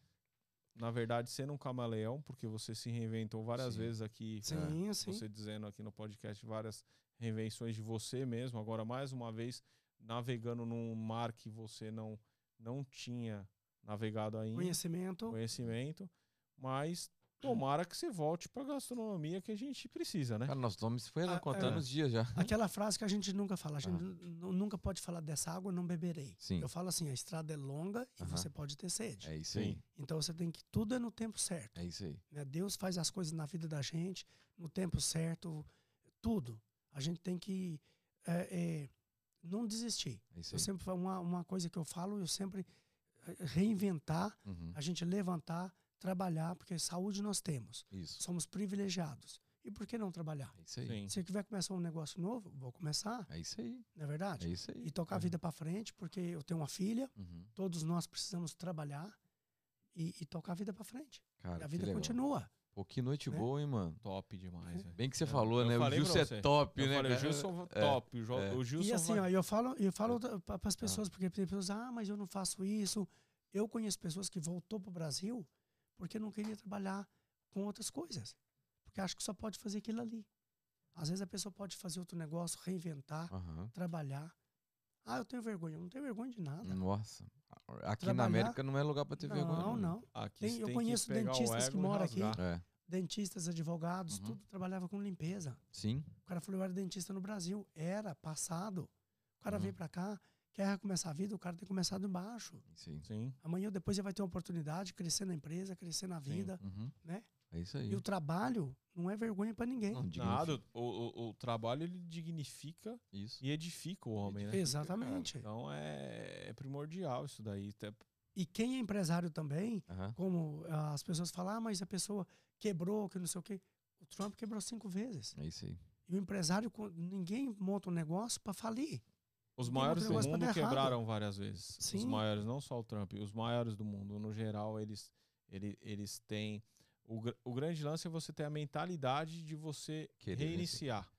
Aí. Entendeu? Exatamente. Porque muitas vezes você fica preso naquilo ali e acho que a, a situação te leva para você ir para uma situação difícil para você, amadurecer e voltar muito melhor. Sim. Eu acho que é sempre assim, né? Sempre assim. E muitas pessoas também, às vezes, não têm nem oportunidade de recomeçar. E a gente que tem oportunidade como eu tenho, eu recomeço com garra. Levanto Sim. a cabeça, não vejo passado. Porque eu falo que passado é como água. Passou debaixo da ponte, você não vai tocar nela Cara, mais. eu É que vou a gente falar. tá sentindo falta. É, tá muito, mas eu vou falar uma coisa Ah. pra você que eu vi com os meus olhos. O Gilson, ele teve o restaurante referência de Orlando durante muito tempo e recebia todo mundo. Não sei como é hoje, tá, Gilson? Aham. Porque o- o- eu venho do, do mundo do mercado artístico, como o Bruninho também vem, e a gente sabe que é muito ingrato muita coisa e muita gente talvez não lembre nem de você hoje porque você não proporciona aquilo que você proporcionava há alguns Antes anos atrás. Então, não, não se decepcione, é normal. É, porém, eu vi o Gilson lá no auge, de verdade, de ir no restaurante dele, mas ele lá trabalhando, o restaurante bombando, Uhum. a casa linda, que a casa era maravilhosa ali no Vineland, era maravilhosa, a casa muito bonita. Uhum. E vi o Gilson numa outra fase gerenciando um restaurante com a mesma garra como se, se ele tivesse lá no, no, no, no, Gil- no Gilson's. Como se fosse meu. Como se fosse dele. É. Ele fez o restaurante girar, que eu cheguei no. Eu ia lá às vezes, né? Comer um, um, um sushi, era. Tinha parte de carne, tinha parte de sushi. Aham. Cara, o, O dia que eu Blackfire. É, o Blackfire. O dia que eu cheguei lá, que, o gi- que eu soube, porque eu tinha parado de ir lá porque tinha caído a qualidade. Aí eu soube que ele tava lá, eu falei, cara, eu vou lá Vou no, no sushi de novo pra Sim. ver como que tá. Porque você sabe que o cara, quando ele, ele comanda, ele comanda. Eu entrei e falei, nossa, a carne lotada. A parte de, de- da, da, da churrascaria lotada. A parte do sushi cheio. E a comida com uma qualidade top, velho. Eu falei, agora vai andar isso daqui. Infelizmente, ele chegou tarde no business. É, ali, Porque ele- ali, é, é, ali depois da, do. Cara, No final da 5 É, eu fui, lá, eu fui lá algumas vezes. Quando eu cheguei Ah. aqui, eles tentaram. Eles falaram, ele- eles me chamaram, né? Que, a, que foi a Alessandra, que era da Case, me chamou lá. A gente fez uma reunião, ela e o Finson, para tentar fazer o marketing de, de lá, para tentar alavancar. Mas foi sempre um restaurante que patinava. E eu fui lá, acho que umas três vezes, né, Gilson? No, no sushi que eu ia toda Sim. semana. E tava sempre cheio. Eu falei, nossa, agora vai, vai decolar. Infelizmente chegou tarde. Então eu tô falando isso porque eu vi o Gilson dentro do estabelecimento dele com uma puta garra, preocupado com todos os clientes e lá também. Legal. Sim. Entendeu? O serviço. E, e quando eu fui trabalhar lá, eh, eles me convidaram, eu fui, falei, não, eu venho e vou trabalhar. E não só eu trabalhar, falar, eu sou gerente. Uhum. Eu estava lá para fazer a diferença, Sim. porque não era mais um. Aham. Então, às vezes eu batia de frente com algum funcionário porque os caras tinham uma maneira que não era a maneira adequada para o restaurante. Porque o restaurante era bonito, Sim. tinha qualidade, só que precisava puxar o público para lá, Aham. como ele falou, e voltar. Então, eu quis fazer isso lá e Uhum. fiz com o maior carinho. O Fabinho, que foi uma Uhum. pessoa maravilhosa, o seu João, trabalhei junto com eles lá. E eu trabalhava como se fosse meu. Sim. Porque quando eu trabalho com restaurante, eu- ele viu lá. Sim. Eu me dedico. Eu eu chegava lá tipo quatro da tarde, que era meu horário, eu saía Uhum. da última a sair. Ficava na cozinha, se dava com todo mundo. Mas o restaurante, faltava alguma coisa ali, que você falou. Talvez assim, porque era muito bom o espaço. Aham. Infelizmente a pandemia chegou, atrapalhou muito. Sim. Sim. E não tiveram uma negociação de aluguel, por causa que eles não quis abaixar o aluguel. Uhum. E ninguém vai perder dinheiro no Sim, negócio. Você exatamente. tem um negócio que você está tirando de, todo mês, tirando, tirando, tirando dinheiro, Você cansa. É, cansa. E é uma coisa que eu fiquei muito chateado, porque era um restaurante que tinha um potencial muito grande. entendi. E era dois restaurantes num, Uhum. que era o sushi e a churrascaria. Faltava alma no restaurante. Entendi. E ele deu a alma pro restaurante. Entendi. Infelizmente chegou num momento Entendi. que foi difícil Infelizmente a pandemia chegou, atrapalhou, depois a gente voltou, sabe? Mas ele foi lá nos movimentados Sim. estava lá. Fiz, levei vários eventos para lá também. Sim. Fiz um show lá, Uhum. pequeno, mas eu fiz. Durante a pandemia, inclusive, que era um hispano. Um casamento também, que ela mudou o casamento para era março, mudou para maio, junho Olha. e casou em agosto. Mas o casamento saiu. saiu. Essa, pegou- essa, queria casar? Essa eu queria Eu falei pra casar. ela, falei, minha filha, vocês, ela pegou Covid, depois foi o, mar- o noivo, Meu Deus. depois foi os pais, depois as mães e foi mudando. Aí no dia do casamento eu falei, bom, ninguém tá com Covid, né? É. Aí fez o casamento. Legal. Mas é, é bom porque as pessoas me procuram e gostam, aquele atendimento, aquele- sabe? E, e sempre que eu fazia um evento, um casamento, por exemplo, eu falava, olha, o casamento a partir de hoje, você é meu convidado. Como assim? Você não tem que se preocupar. Porque quando você casa, Uhum. você quer curtir a festa, não tem que deixar faltar comida, faltar atendimento. Isso é uma obrigação de quem está fazendo. Sim. Outro dia É você verdade. organizou um casamento no Bela Colina, não organizou um tempo Eu fui atrás? também né? lá, tava lá. É, eu, eu fiquei sabendo que foi você E que... eu lembrei disso hoje. Eu cheguei lá no casamento, me chamaram para dar um.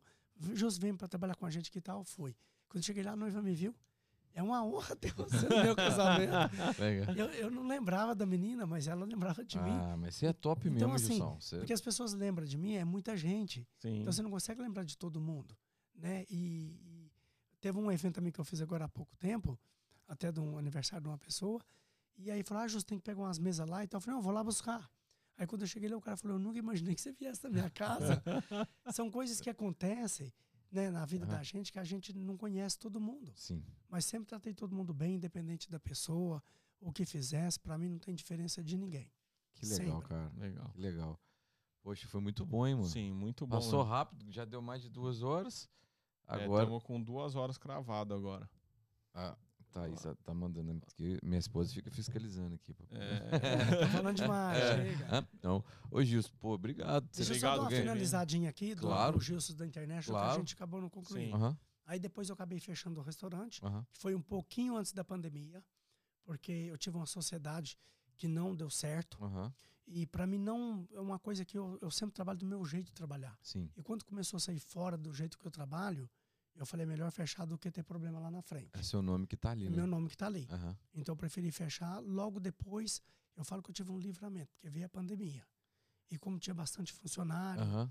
como o espaço era muito grande, eu não estava pagando aluguel lá ainda pelo Sim. contrato que eu tinha. Aham. Então foi um livramento que eu tive. Sim. Aí, tô, ah, mas você deveria ter ficado, porque não sei o quê. Deus sabe o que faz. Sim. Então, hoje, eu não trabalho com restaurante, mas a gente não sabe o dia da manhã. Sim. Amanhã é um dia novo, amanhã é uma nova oportunidade. A gente tem que estar preparado para encarar a realidade como ela é. Sim.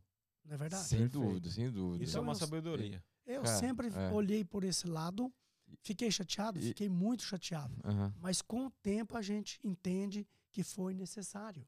Em algum E momento você que- pensou voltar pro Brasil nessa caminhada? Não, Nunca. não- nunca pensei em voltar. Aham. Nunca Não, tô pensei. falando não nesse, nesse momento, tô falando assim, nesses anos. Assim, Eu no começo, Aham. quando eu antes de eu, de eu abrir meu restaurante, eu pensava, inclusive eu tinha comprado casa lá Sim. antes até de eu casar, ter minha filha aqui, mas depois que, eu- que eu enraizei aqui, eu falei, eu não quero ir mais. Entendi. Porque não acostuma. É. A gente vai lá, a gente passa duas semanas, Sim. 15 dias, depois o estilo de vida aqui, né? Minha É. filha ama aqui também, então Aham. eu não, não penso em Desespera voltar. pra voltar. é. É. Não falo também que eu não voltarei, porque a gente não sabe o dia da manhã. Mas, assim, planos eu não tenho. Legal, legal. Gilson, a gente sempre pede pro convidado de hoje, pro- do programa anterior, anunciar a próxima convidada, não é isso? Claro. Convidada. É convidada.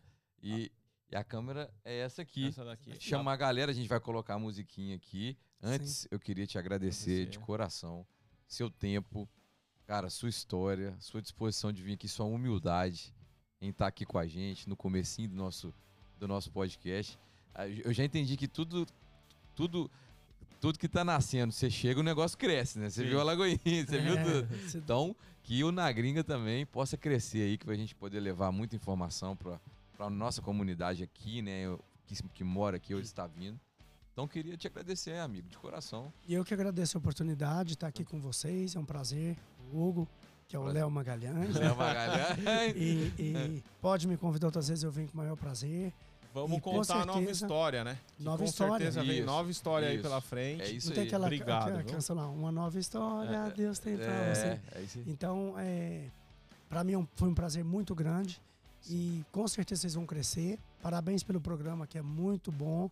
Passar as informações para as pessoas. né, O pessoal no Brasil tá vendo também.